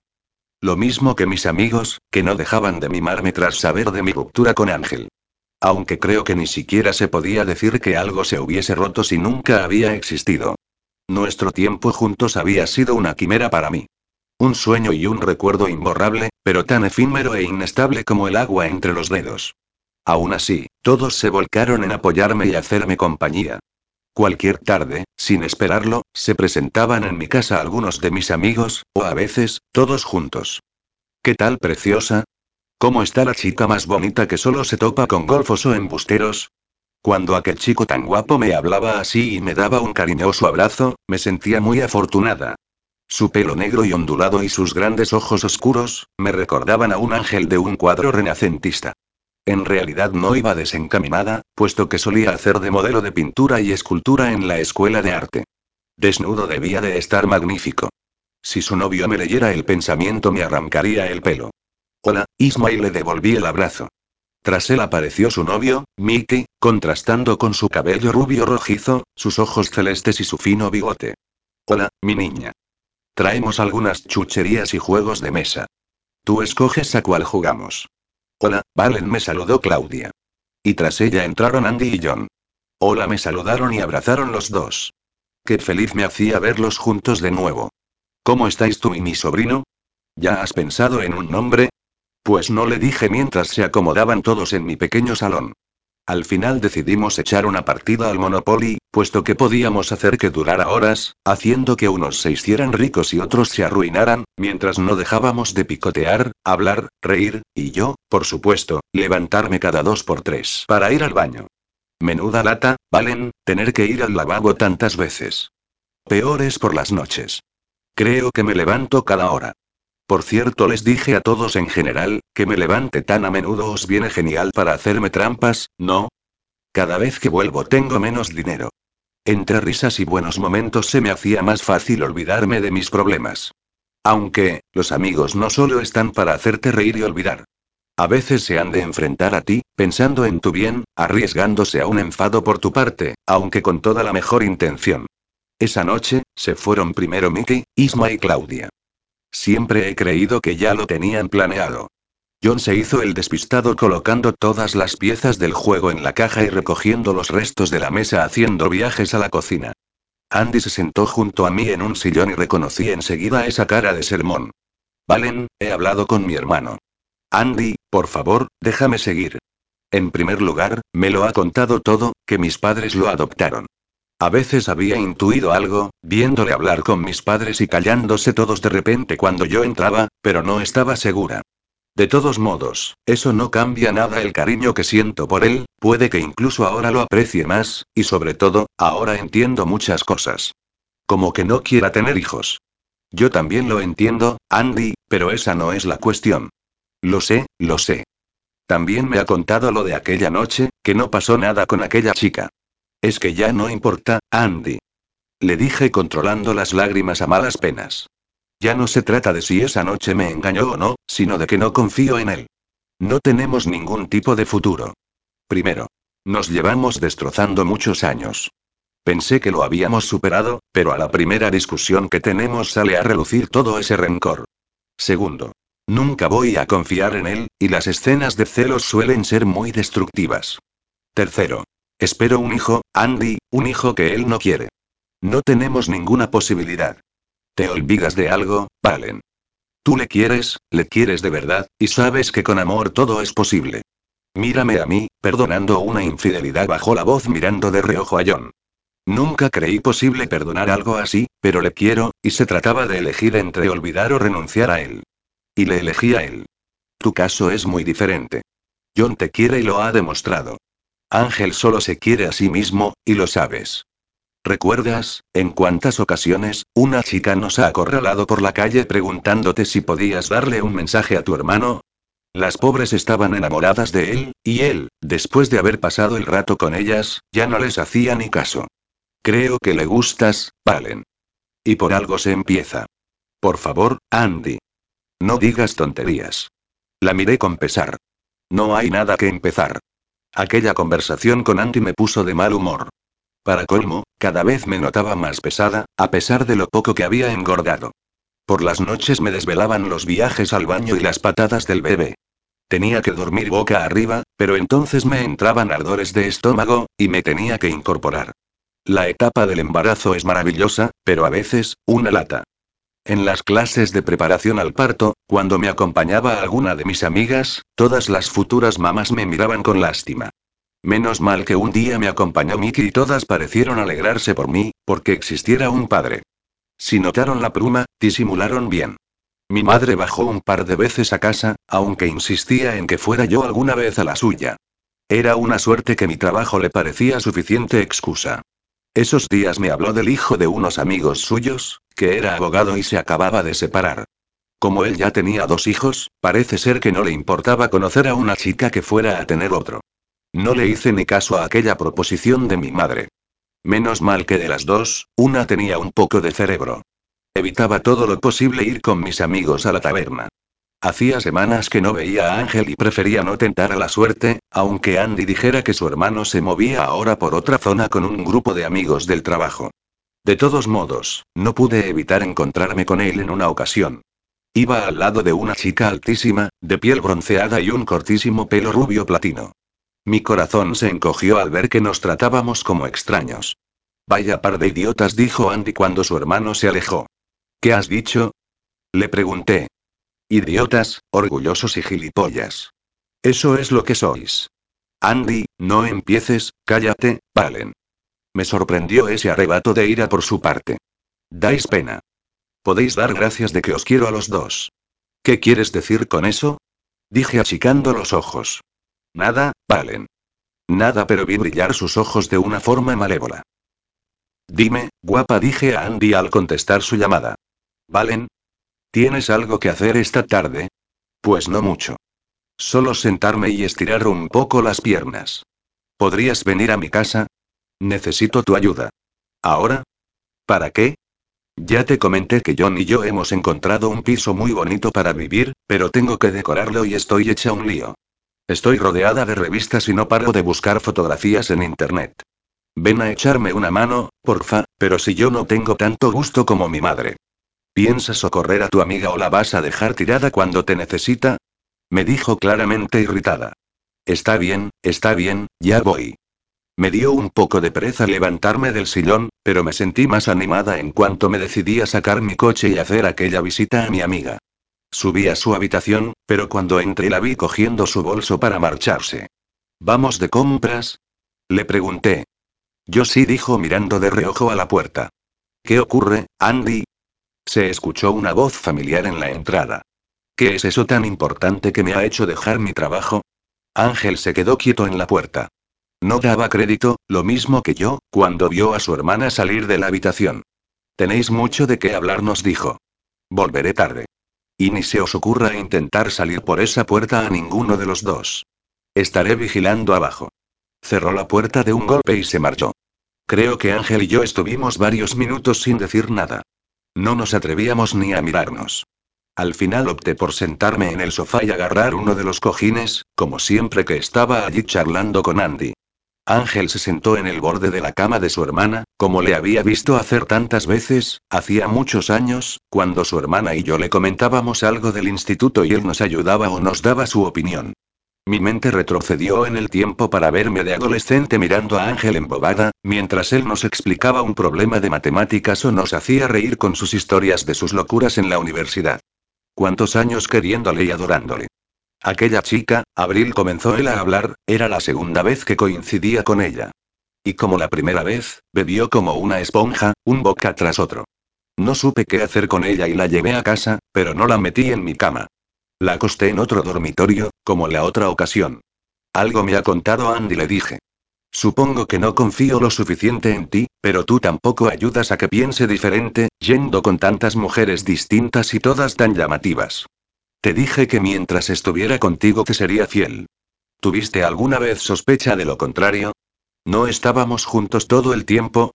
Quizá no te interese, siquiera, pero desde aquel aciago día de tu borrachera, no he estado con nadie más que contigo. Puedes creerme o no. Soy la novedad, nada más. Y supongo que te sientes responsable. ¿Ya estamos sabiéndolo todo? Ángel, de verdad, no tengo ganas de discutir. Le agradezco a Andy su buena intención, pero, entonces, ¿por qué te fuiste? Estalló. ¿Por qué no me preguntaste? ¿Acaso soy tan poco para ti que no merezco un segundo de tu tiempo para darte una explicación? No. ¿Cómo puedes decir eso? Mi corazón empezó a latir demasiado deprisa. La conversación estaba tomando un camino peligroso y no tenía ni idea de cómo salir de él. ¿Demasiado superficial para tu intensa y profunda personalidad? Ironizó despectivamente. No sigas por ahí, Ángel, por favor, le dije en tono de súplica. O tal vez me desprecias tanto como vienes demostrando todos estos años en que no has soportado mi presencia. ¿Es eso? No. No, no, no. Dije levantándome, todavía abrazada al cojín como si pudiera protegerme. ¿Cómo voy a despreciarte, si te quiero? Ángel ya tenía preparado un nuevo ataque, pero mis palabras lo obligaron a callarse. Se quedó mirándome, con el ceño fruncido, inclinando la cabeza hacia un lado, como si tratara de comprender lo incomprensible. ¿Qué has dicho? Nada dije yendo hacia la puerta. Ya había hablado más de la cuenta. Y esta vez sin beber nada. Esta vez fueron los sentimientos acumulados durante años, que amenazaban con salir de golpe, como una presa a punto de desbordarse. Ni se te ocurra irte ahora, dijo cogiéndome suavemente por el brazo. Mírame, Valentina, yo le miré. Las lágrimas me inundaban los ojos, aunque sin llegar a caer. Repite lo que has dicho. Está bien, le dije levantando la barbilla. Si luego me escupía, ¿qué más me daba ya? Te quiero, le miré a sus ojos claros, fijamente, sin esconderme. Siempre te he querido. Desde que te conocí con 13 años. Y he seguido queriéndote, siempre, todos y cada uno de los días de mi vida. ¿Puedo irme ya? Pero, no puede ser, si ponías cara de asco cada vez que me acercaba. Era lo que quería que creyeras. Sufría al verte con otras y no me hacías ni caso. Prefería que me odiaras. Pero en realidad te quería, tanto que dolía, aunque eso ya no importa en absoluto. No era más que una cría enamorada de un imposible. Era como estarlo de un cantante o un actor famoso. El problema es que no he dejado de quererte, nunca. ¿Y ahora, vas a dejar que me vaya, por favor? Ángel, sin decir nada, volvió a hacerme sentar en el sofá, para volver a hacerlo él sobre la cama.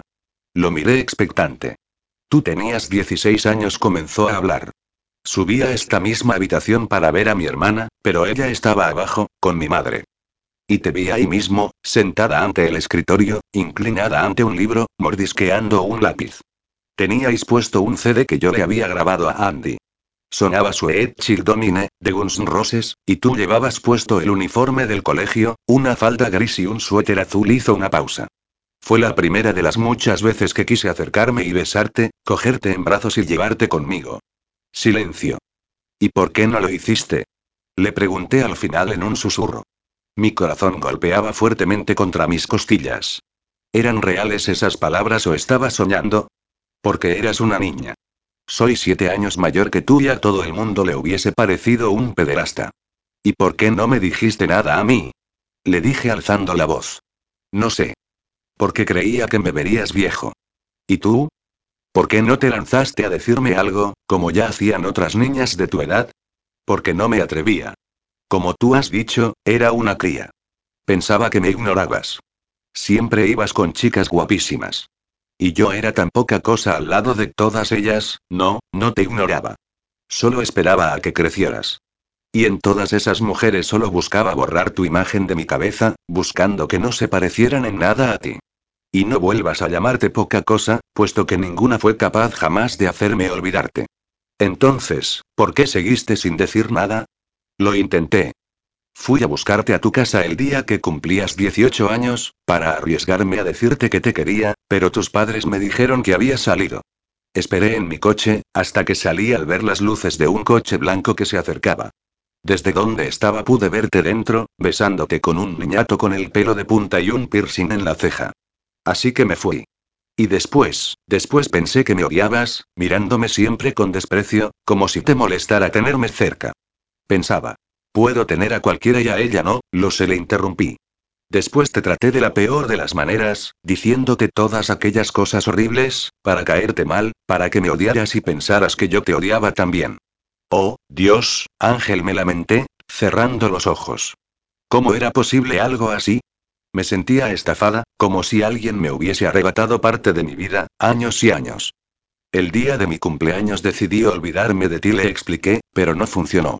Ni siquiera volví a verle más. No volví a estar con nadie hasta que, bueno, hasta que conocí a Lucas varios años después. Sí, claro, dijo desdeñoso, el bohemio de la coleta. ¿No recuerdas que fue durante aquella época cuando estuve viviendo en Nueva York? Solo quería quitarme de en medio. Me moría de celos, como cuando estuviste saliendo con Gal. Por cierto, es mi amigo, pero le debo un puñetazo por habernos engañado a todos, aparte de poner sus ojos en ti. No pasó nada, ya te lo dije. Lo sé. Yo, al contrario que tú, confío en ti. Habiendo dicho estas palabras, se levantó y se agachó frente a mí. Vuelve conmigo, Valentina me cogió mis manos entre las suyas. Ya hemos perdido suficiente tiempo, ¿no crees? Miré su rostro, tan atractivo y querido para mí. Sus claros y pícaros ojos, ahora francos y confiados. Quise echarme en sus brazos, pero seguía sintiendo aquella misma fragilidad entre nosotros, con una base tan inestable como arenas movedizas. Dime, continuó, ¿me quieres todavía? Y me pasó la yema de los dedos por mi pómulo y bajó por mi mandíbula. Mi cuerpo cobró vida. Sí, te quiero, le dije sin tapujos. Sentí una solitaria lágrima bajar por mi mejilla. La suerte estaba echada.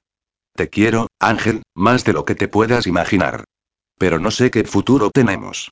No llores, cariño me cogió el rostro entre sus manos y se acercó todo lo posible. Ven conmigo, vuelve a mi casa, a mi vida, y te demostraré que podremos salir adelante. Ya lo verás. Confía en mí, por esta vez sonrió y me besó tan dulcemente que me sentí llena de amor por dentro.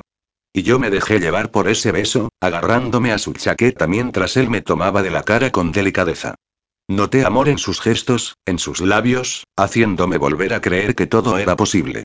Minutos más tarde, bajamos por las brillantes escaleras de mármol hasta llegar a la entrada, donde estaba Andy, como ya había prometido. Al ver que Ángel me cogía de la mano, se lanzó sobre nosotros de un salto emitiendo un grito de alegría. Lo sabía. Gritó. Sabía que solo hacía falta daros un empujoncito. Sigues siendo un bicho, le dijo Ángel a su hermana mientras la abrazaba. Yo también te quiero, hermanito, le contestó ella riendo. Luego se dirigió a mí y me dijo al oído. ¿Ves? Ya te dije que todo saldría bien. Ya veremos, Andy le dije. Ya veremos. Volví a entrar en su casa, por mucho que él dijera nuestra casa. Y volví a deleitarme en mirar aquellos bonitos muebles y objetos que decoraban las grandes estancias. Una vez, hará unos siete u ocho años comenzó a hablar Ángel a mi espalda, mientras yo acariciaba una bonita porcelana, te escuché hablar con mi hermana. Le decías que tu sueño era tener un piso en la ciudad, con altos techos, muebles antiguos y lámparas de cristal, y que tendrías una mecedora en un bonito rincón para leer. En cuanto me enseñaron este, lo compré sin pensármelo dos veces, por ti, imaginando que te gustaría vivir aquí. Lo compré y lo decoré pensando en ti. Ángel, me giré hacia él y esta vez no pude contenerme. Me lancé en sus brazos y lo abracé con todas mis fuerzas, besándole ruidosamente en los ojos, las mejillas, la barbilla, el cuello, basta, basta, rió él. Ya sé que soy el mejor, y por eso estás loca por mí, y te mueres por mis huesos, pero ten piedad, me vas a desgastar. Vaya, ya tenía que salir el ángel de siempre. ¿Preferirías que cambiase?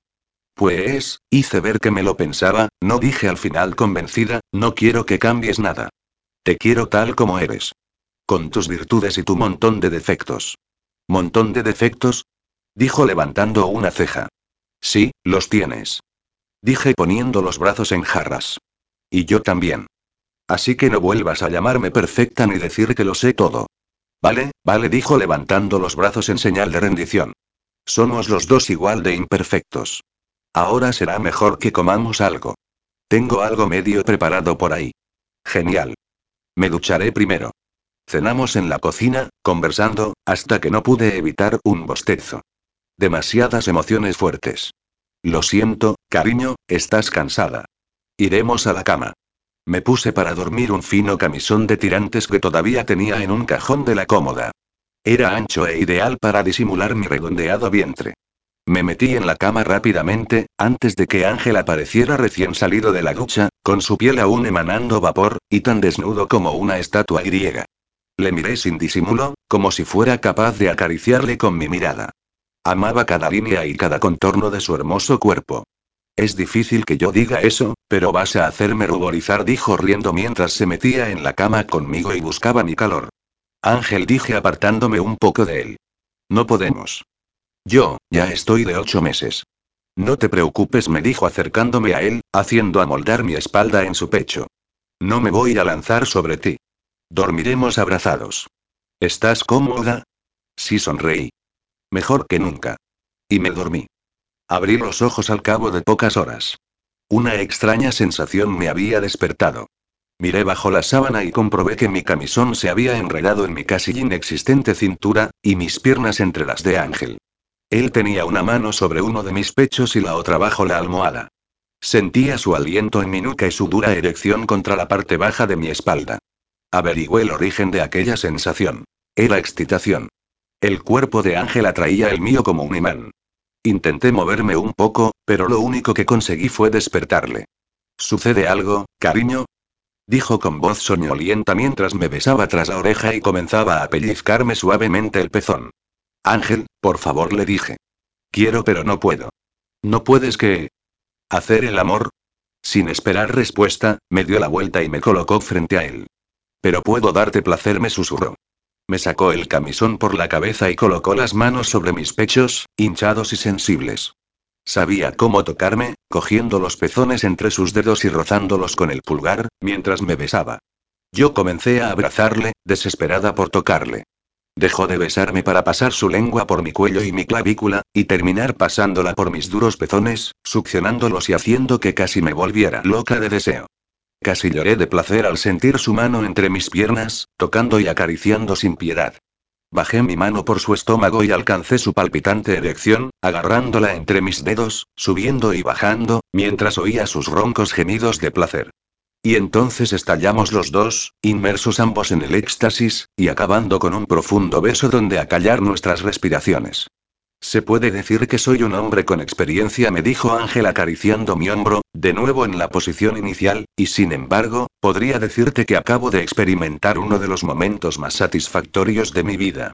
Me halaga que me digas algo así, le dije besando la palma de su mano, aunque también creo que tienes una labia con las mujeres que no tiene límites.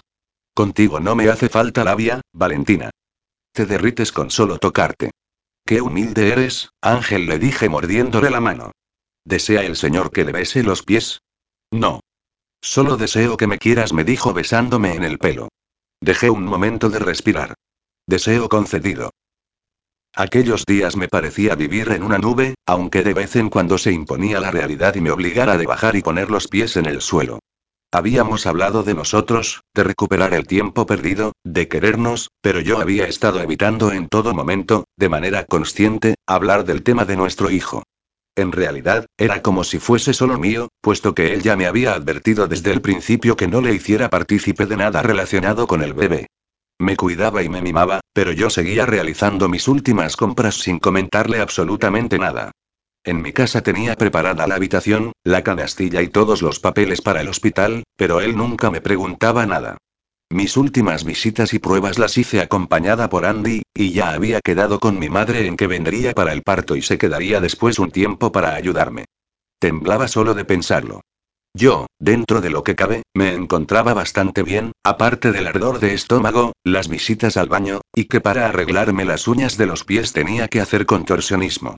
Hasta la mañana de aquel martes de principios de octubre, en que noté las primeras molestias. No perdí de vista el reloj, para saber la frecuencia, pero estaba tranquila. Hice mi vida normal, parando cuando la contracción se hacía más fuerte, hasta que se hicieron más frecuentes y dolorosas. Tranquilamente, siguiendo las instrucciones de las clases, me di una ducha, donde vi caer entre el remolino de agua a mis pies, una pequeña masa viscosa y rosada. Recordé lo que había leído y escuchado sobre la expulsión del tapón mucoso, así que, había que ponerse en marcha. En ese momento, Ángel entró por la puerta y me dirigí a él con naturalidad. Ángel, estoy de parto. Ahora pensaba llamar un taxi. No, ya te llevo yo, dijo casi sin mirarme. No me importa, de verdad le dije. He dicho que ya te llevo yo. De acuerdo. Hemos de pasar por mi casa primero a recoger mis cosas. Ya he llamado a mi madre y a Andy. Hemos quedado en vernos en el hospital. Subimos en el coche de Ángel y pasamos por mi casa, donde recogí todo lo necesario. El resto del camino lo hicimos sin decir nada. Solo se oían mis respiraciones, tensándome cada vez que la contracción me obligaba a aferrarme al asiento. En esos momentos, podía comprobar cómo Ángel, sin decir palabra, agarraba fuertemente el volante, hasta tener completamente blancos los nudillos. Al salir del coche, tuve que agarrarme un momento a la puerta, y él me puso una mano en la espalda. Ángel tenía la cara mortalmente pálida, como si el que estuviera retorciéndose de dolor fuese él, y no yo. Entramos al hospital y caminábamos por un largo pasillo, cuando al fondo vi aparecer a Andy y a mi madre. De pronto, Ángel paró en seco. Dejó en el suelo mi bolsa y se dirigió a mí casi sin mirarme. Lo siento, Valentina, no puedo. Creí que podría, pero no puedo seguir. Multitud de pequeñas gotas de sudor salpicaban su frente. Te quiero. Lo siento. Y vi desaparecer su silueta al fondo del pasillo. Capítulo 15. La anestesia epidural es lo mejor que se ha podido inventar.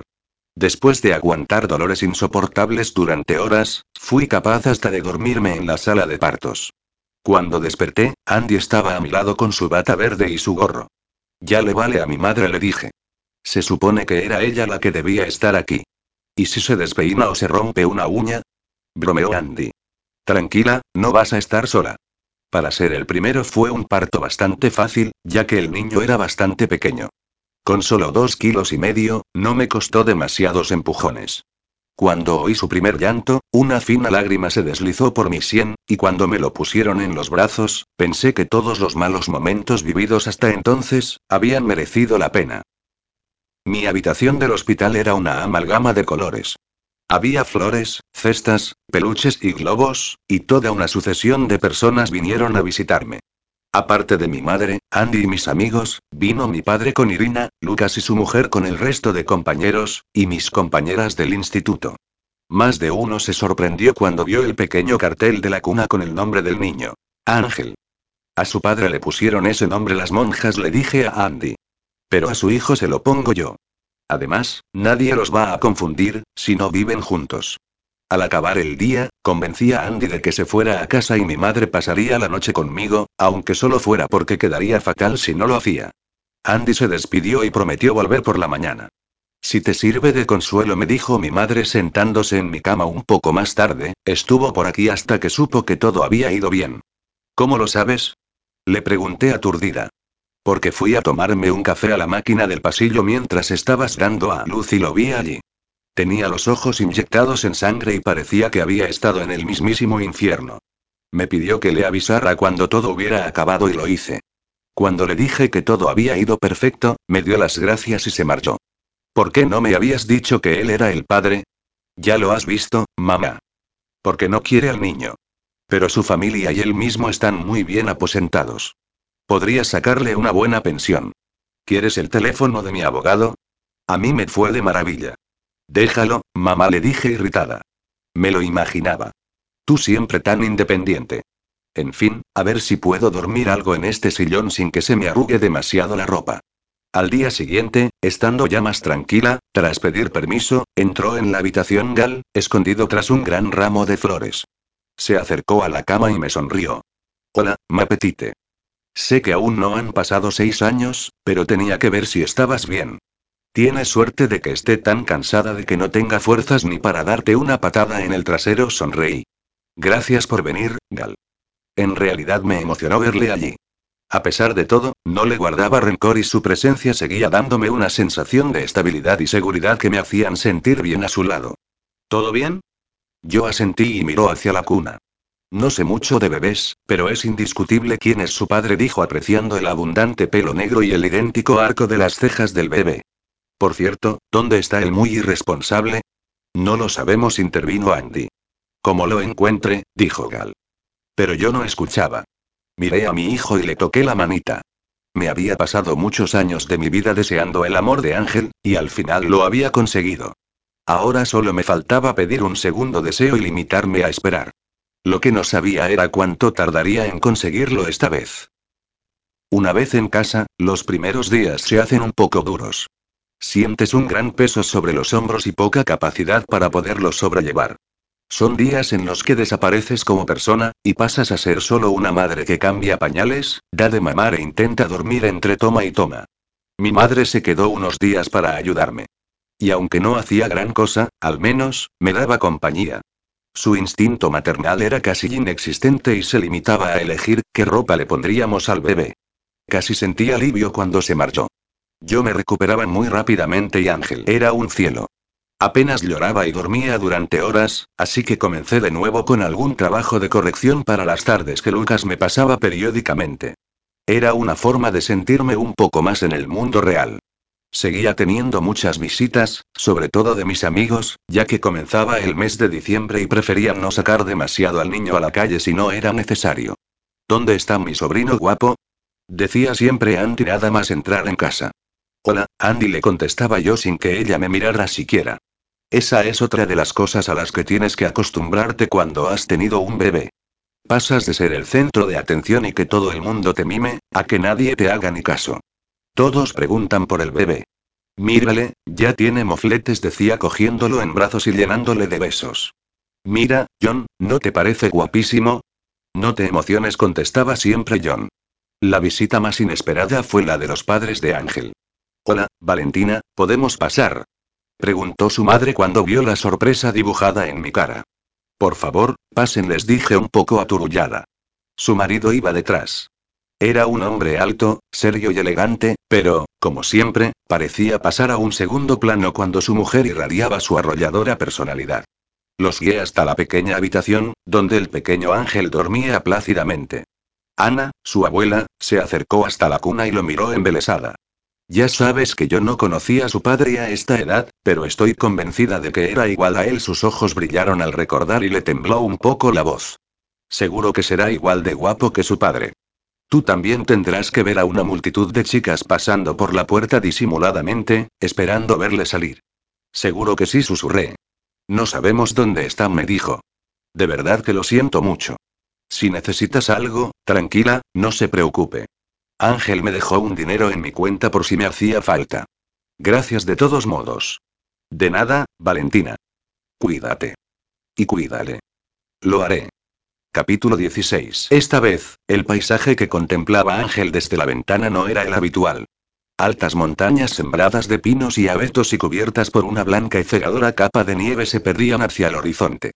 Los negros tejados de pizarra salpicaban el valle y parecían despuntar por entre el manto blanco. Había decidido pasar un tiempo en la casa que tenían sus padres en el valle de Camprodón. Ya comenzaba la época de turistas que venían a las casas rurales huyendo del ajetreo de la ciudad, y se podía observar más movimiento que de costumbre. El vaho de su aliento sobre el cristal empañó la bucólica estampa. Sintió un poco de frío, a pesar del grueso jersey de lana en color negro que llevaba puesto. Se giró hacia la chimenea y se agachó para atizar el fuego.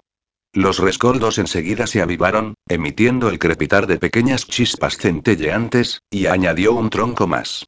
Siguió mirando el fuego, hipnotizado por las llamas danzantes, como si en su mente no hubiera otra preocupación que mantener vivo aquel calor. Unos golpes en la puerta lo sacaron de su abstracción. Frunció el ceño mientras abría y una figura con un elegante abrigo rojo y un gorro de lana a juego, emergía de entre el viento frío. Menos mal, hijo, comenzó a decir Ana mientras entraba en tromba por la puerta para dirigirse a la chimenea, quitándose el abrigo y dejando una bolsa sobre la mesa. Empezaba a pensar que no había adivinado que estarías aquí y temía congelarme. Adelante, mamá, ironizó Ángel. Estás en tu casa. No sabes lo que me ha costado llegar hasta aquí, decía su madre estirando las manos hacia el calor del fuego. Se sacó los guantes y el gorro y se sacudió su melena teñida de brillante color castaño. He tenido que alquilar un todoterreno Y. Mamá interrumpió Ángel. ¿A qué has venido? ¿Debo contestar a esa pregunta tan estúpida? ¿No crees que tu padre, tu hermana y yo deberíamos estar preocupados? Ya he estado otras veces fuera de la ciudad. Llevas dos meses aquí, Ángel. ¿No te parece que es hora de volver? Mamá, dijo él con voz cansina mientras se pasaba la mano por el pelo, un poco más largo de la cuenta. Ven conmigo y le cogió de la mano para sentarse los dos ante la mesa. Te he traído algo y sacó un paquete de la bolsa que había dejado antes sobre la mesa. ¿Qué es esto? Preguntó Ángel. Es un álbum de fotos, dijo la madre abriéndolo por la primera página. Tu álbum de fotos. No sabía que tuviera ningún álbum, dijo él molesto. Además, no me gustan las fotos. Lo sé, pero tienes que ver estas. Mira, dijo señalando las primeras, tuvimos que hacerte algunas al salir del centro, puesto que nos dijeron que no tenías ninguna anterior, algo que nunca pude entender. Así que las primeras imágenes que tenemos tuyas son de los seis años. Aquellas fotografías mostraban a un niño delgado y triste, con una seria expresión en su rostro, que parecía expresar una edad más avanzada que sus seis años. Y estas, continuó su madre, son de cuando nació Andrea. Esta vez, aquel niño parecía haber aprendido a sonreír. Sostenía a su hermana en brazos como si ya pudiera protegerla de cualquier peligro. Ana siguió pasando las hojas lentamente, señalando y explicando cada acontecimiento plasmado en aquellas imágenes. Ángel ante su primera tarta de cumpleaños, de la que no quiso soplar las velas. Ante un montón de regalos que no se atrevió a desenvolver. Con su hermana jugando en el jardín o en la piscina. En un festival del colegio, y cada vez, su rostro ganaba en felicidad, su cuerpo se hacía más fuerte, y su expresión en su imagen adolescente ya comenzaba a tener la picardía y la personalidad que lo caracterizarían de adulto. Al llegar al final de las páginas, Ana paró unos momentos. En varias fotografías se podía ver a Ángel en su graduación. En algunas estaba con sus padres, en otras con su hermana y en alguna otra con la amiga de su hermana, Valentina. Ángel sonrió al comprobar que Valentina nunca miraba a la cámara, sino a él, embelesada y fascinada. ¿Cómo nunca se dio cuenta antes? Ahora le parecía tan obvio, su madre cerró de nuevo aquel álbum plagado de recuerdos. Cuando te fuimos a buscar al centro comenzó ella a hablar, y te vi tan encogido, no sabía cómo proceder contigo. Apenas hablabas si no te preguntábamos, comías sin rechistar y luego te ibas a tu habitación. No aceptabas ningún tipo de caricia ni de cumplidos por nuestra parte. Por las noches yo no podía dormir, pensando que en cualquier momento te irías y no querrías volver. Estaba muerta de miedo. ¿Entiendes? Aterrorizada. Yo no tenía ni idea de cómo hacer que me quisieras, de cómo hacer que confiaras en mí. Cogió a su hijo de las manos. Lo que no sabía, y supe con el tiempo, era que no tenía que hacer nada. Solo quererte y le puso una mano en la mejilla sin afeitar. Ángel abrazó suavemente a su madre. Lo hicisteis bien, mamá. Demasiado bien.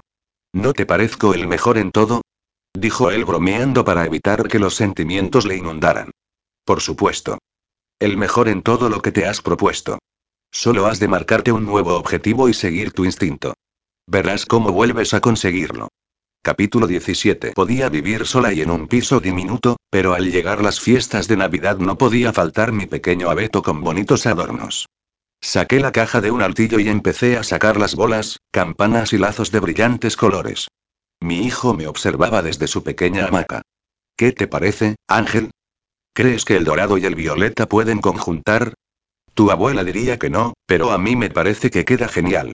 En respuesta, Ángel agitó sus bracitos y piernas y no dejaba de mirarme embelesado, lo mismo que a los objetos de colorines que comenzaban a centellear colgando de las ramas.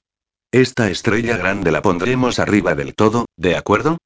Y luego pondremos luces, el timbre de la puerta me pilló con los brazos en alto, intentando colocar la estrella más grande y brillante en lo alto del árbol. No fui a abrir hasta que no la tuve bien enganchada. Voy, voy, grité corriendo. Abrí y era Ángel. Después de dos meses sin saber de él, sin una llamada, ni un mensaje. Nada. Mis ojos se deleitaron en su visión. tan guapo como siempre, tan amado, tan inalcanzable. Llevaba un abrigo negro con el cuello levantado. Se dejaba caer indolente sobre el marco de la puerta, y me miraba con aquella claridad cristalina de sus iris azules. Su boca seguía manteniendo aquel pequeño gesto mordaz, dándole ese aire despreocupado. Lo único que no encajaba eran las oscuras sombras bajo sus ojos. ¿Puedo pasar? Claro. Le hice pasar a la cocina, que estaba junto a la entrada. Sin preguntarle, comencé a preparar una cafetera, ya que supuse que le apetecería un café con aquel frío. Sentía su presencia a mi lado, mirándome, con las manos todavía en los bolsillos del abrigo. Quítate el abrigo, o no te podrás mover en esta cocina tan pequeña, le dije. Se lo quitó y lo dejó en el perchero de la entrada. Siéntate, Ángel. Se sentó en el taburete y le puse el café frente a él, negro y con poco azúcar, como sabía que le gustaba. Y me senté yo también. Esperando. Sé que tendría que haberte llamado, dijo al cabo de unos minutos de silencio. No pasa nada. Lo que hice, cuando me fui del hospital, sé que es imperdonable, no, no lo es. Lo entiendo. Ahora sí que debes odiarme de verdad, por haberme portado como un impresentable, no, no te odio. Sabía que necesitabas estar solo. ¿Por qué no estás enfadada? Me dijo. Parecía descolocado. ¿Qué esperabas? ¿Que te echara? ¿Que te gritara e insultara? Supongo que, sí. Algo así. Pues te vas a llevar una decepción. Eres increíble, Valentina me dijo, con una sonrisa que me calentó el corazón. Por eso te quiero. Vaya, le dije conteniendo la emoción. ¿No te ha pasado nunca que sueñas mil veces con algo y cuando te pasa de verdad no sabes cómo reaccionar? Pues así estoy yo ahora mismo. Llevo más de dos meses soñando con este momento y ahora no sé qué decir. Prueba a decirme que me quieres, a pesar de todo. Eso ya lo sabes. Por eso te entiendo y te perdono. No te merezco. Tenías razón aquel día en mi casa, cuando me dijiste que mi vida se limitaba a un piso vacío y mujeres igual de vacías. Yo, no quise decir, perdóname, no, por favor. Yo sí que te dije palabras injustas, y tengo hasta pesadillas al recordarlas. Solo puedo decir en mi defensa que llevaba años deseándote, y cuando te tengo en mis brazos es porque estás bebida. Pensé que para ti esa noche no había significado nada, por eso pasé de largo al verte en las escaleras de casa de mis padres. Estaba frustrado y cabreado con el mundo, y para colmo pensé que habías estado con otro, por lo del embarazo, porque pensé que con la vasectomía, creo que mi trayectoria de novios ha quedado bastante clara. En cambio tú, con tantas mujeres guapas siempre a tu alrededor, ¿quieres saber un secreto? Me dijo sintiéndose cada vez más cómodo y relajado. Muchas, muchas veces, a mis acompañantes me limitaba a acompañarlas a la puerta de su casa, y a despedirme de ellas elegantemente, aunque no te lo creas. Te creo, Ángel, porque a mí me ha pasado algo parecido con los chicos que se me acercaban. Los comparaba contigo y los pobres no tenían ninguna posibilidad. Ninguno de ellos eran tú, y yo solo te quería a ti. Te he querido casi toda mi vida. Inspiró una bocanada de aire y se puso serio. No sabes cuánto te he echado de menos, me dijo sin dejar de mirarme a los ojos. Sin ti, nada tiene puñetero sentido. Llevo amándote tantos años, tal vez mi vida siempre ha estado vacía, pero ¿por qué tú no estabas en ella? Y tú la llenas, con tu sonrisa serena, tu amor incondicional, con tu mera presencia. Cuando estás conmigo siento que todo es posible. Te quiero tanto que me da miedo. Pues no lo tengas, dije sin poder contener ya mis lágrimas por más tiempo. Me eché tan fuerte en sus brazos que tuvo que soltar la taza del café, que osciló peligrosamente. Me abracé fuertemente a sus hombros, hundiendo mi rostro en su cuello, oliendo su perfume familiar y maravilloso. Mis lágrimas mojaban su jersey y sus manos me aferraban por la cintura, abrazándome intensamente, mientras me susurraba palabras incoherentes, pero llenas de ternura. Yo también te quiero, le dije besando su fría mejilla y pasando mis manos por su pelo. Te quiero, te quiero, te quiero, cuando iba a besarle en la boca, un sonido nos hizo parar. Era el llanto inconfundible de un bebé, que se queja porque su madre ha desaparecido de su visión. Los dos nos levantamos, y antes de que yo pudiera decir o hacer nada, Ángel caminó en dirección al salón. Me imaginé la estampa que debía ofrecer en ese momento aquella estancia. Una estampa familiar. El árbol de Navidad engalanado, las cajas con las luces, la televisión puesta, donde sonaba una romántica canción de fondo en un anuncio de perfume, y sobre todo, un pequeño bebé destacaba en medio de aquel ambiente hogareño. Entramos y observé cómo se dirigía hacia él, que no paraba de quejarse en la pequeña sillita. Aguanté la respiración al ver que se agachaba frente al niño y acercaba su mano para tocarle. El bebé, en cuanto notó su presencia, dejó de llorar y aferró el dedo índice de su padre con su pequeña manita. Y le miró confiado, sin saber o entender que no había estado durante su nacimiento, que durante dos meses no había sabido de él, que ni siquiera se había interesado por él. Sin exigirle o recriminarle nada. Simplemente, dejó de llorar ante su tranquilizadora presencia. Ángel se llevó la mano de su hijo a los labios, fascinado al reconocer sus propias facciones reflejadas en esa personita, y cayó de rodillas al suelo, frente a él, hundiendo su rostro sobre el cuerpo de su hijo, mientras sus hombros se convulsionaban por el llanto. Yo no quise intervenir. Dejé que se reconciliara con su hijo, mientras las lágrimas no dejaban de rodar por mis mejillas. Cuando levantó el rostro y me miró, me acerqué a ellos cuidadosamente. Ángel me dio un tierno beso en los labios y saboreé el sabor salado de sus lágrimas. De pronto, nuestro hijo comenzó a llorar también, y no pudimos evitar ponernos a reír porque el pequeño hubiese captado nuestro estado de ánimo. Una mezcla de risas y lágrimas, pero lágrimas de felicidad, porque mi segundo deseo acababa de haberme sido concedido. Hubo quien me dijo que había sido un milagro de Navidad, pero yo siempre he creído que fue simplemente el milagro del amor. Había tenido que sufrir durante dos meses, sin estar segura de si volvería. Pero, ¿qué eran dos meses, después de haberle estado esperando durante 15 años? Epílogo. Las caricias de Ángel sobre mi piel seguían volviéndome loca. Sus manos veneraban mi cuerpo, haciéndome creer que era la mujer más hermosa del mundo. Su boca, y su lengua, húmeda y caliente, recorrían cada centímetro y cada hueco de mi piel. Aquella noche, como todas las noches, Ángel me tenía sobre la cama, a su merced, mientras me besaba los pechos, tan sensibles como siempre, y luego bajaba por mi estómago y acababa haciéndome lo que ya sabía que me encantaba. Y él se volvía loco viéndome retorcerme de placer.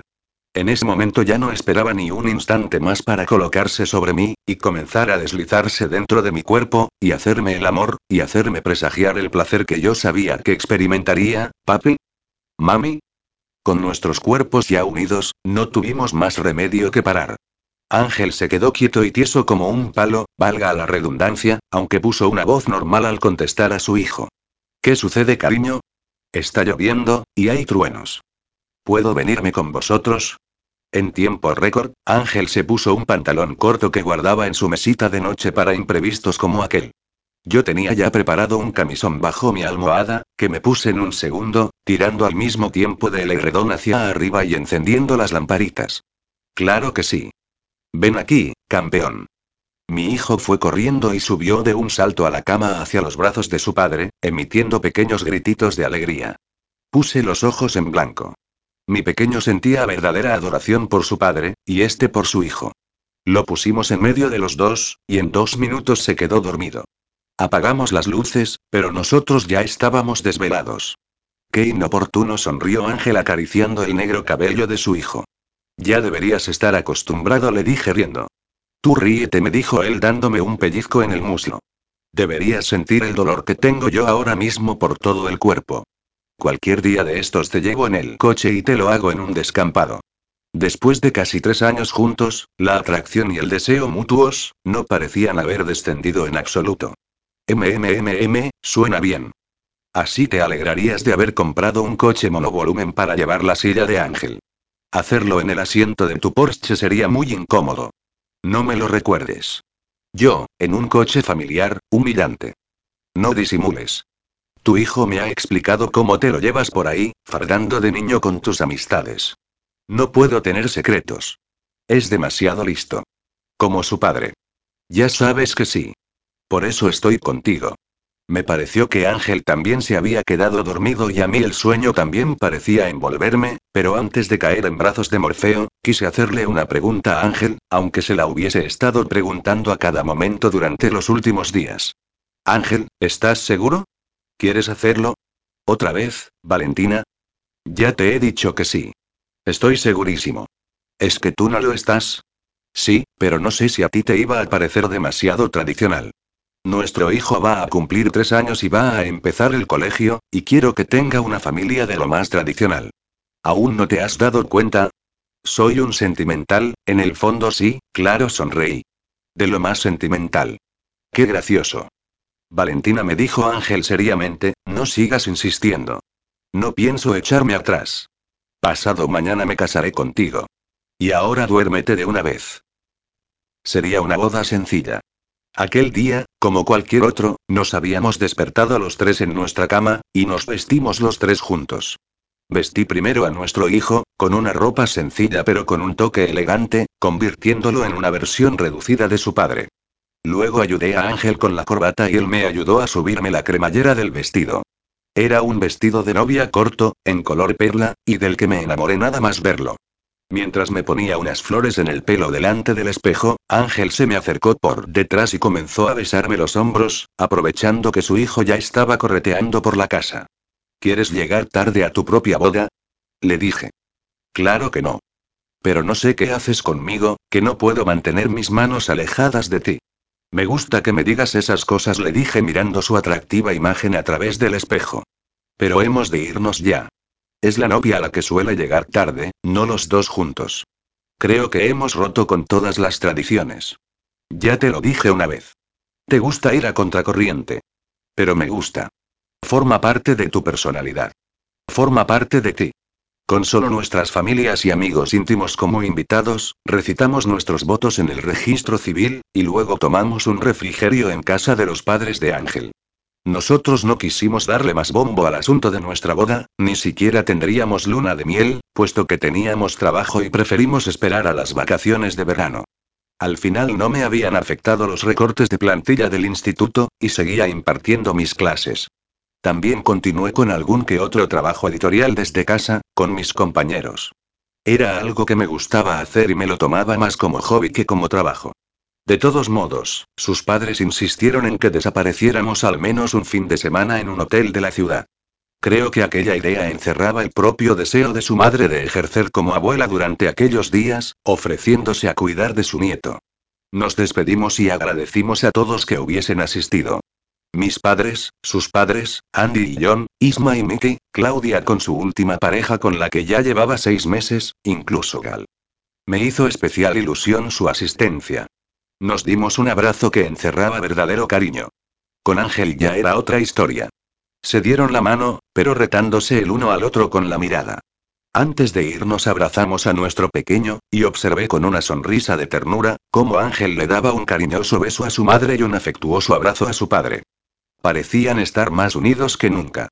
Nada más entrar en la bonita y lujosa habitación del hotel, Ángel cerró la puerta tras él, y se abalanzó sobre mí, para besarme mientras deslizaba mi vestido hasta el suelo.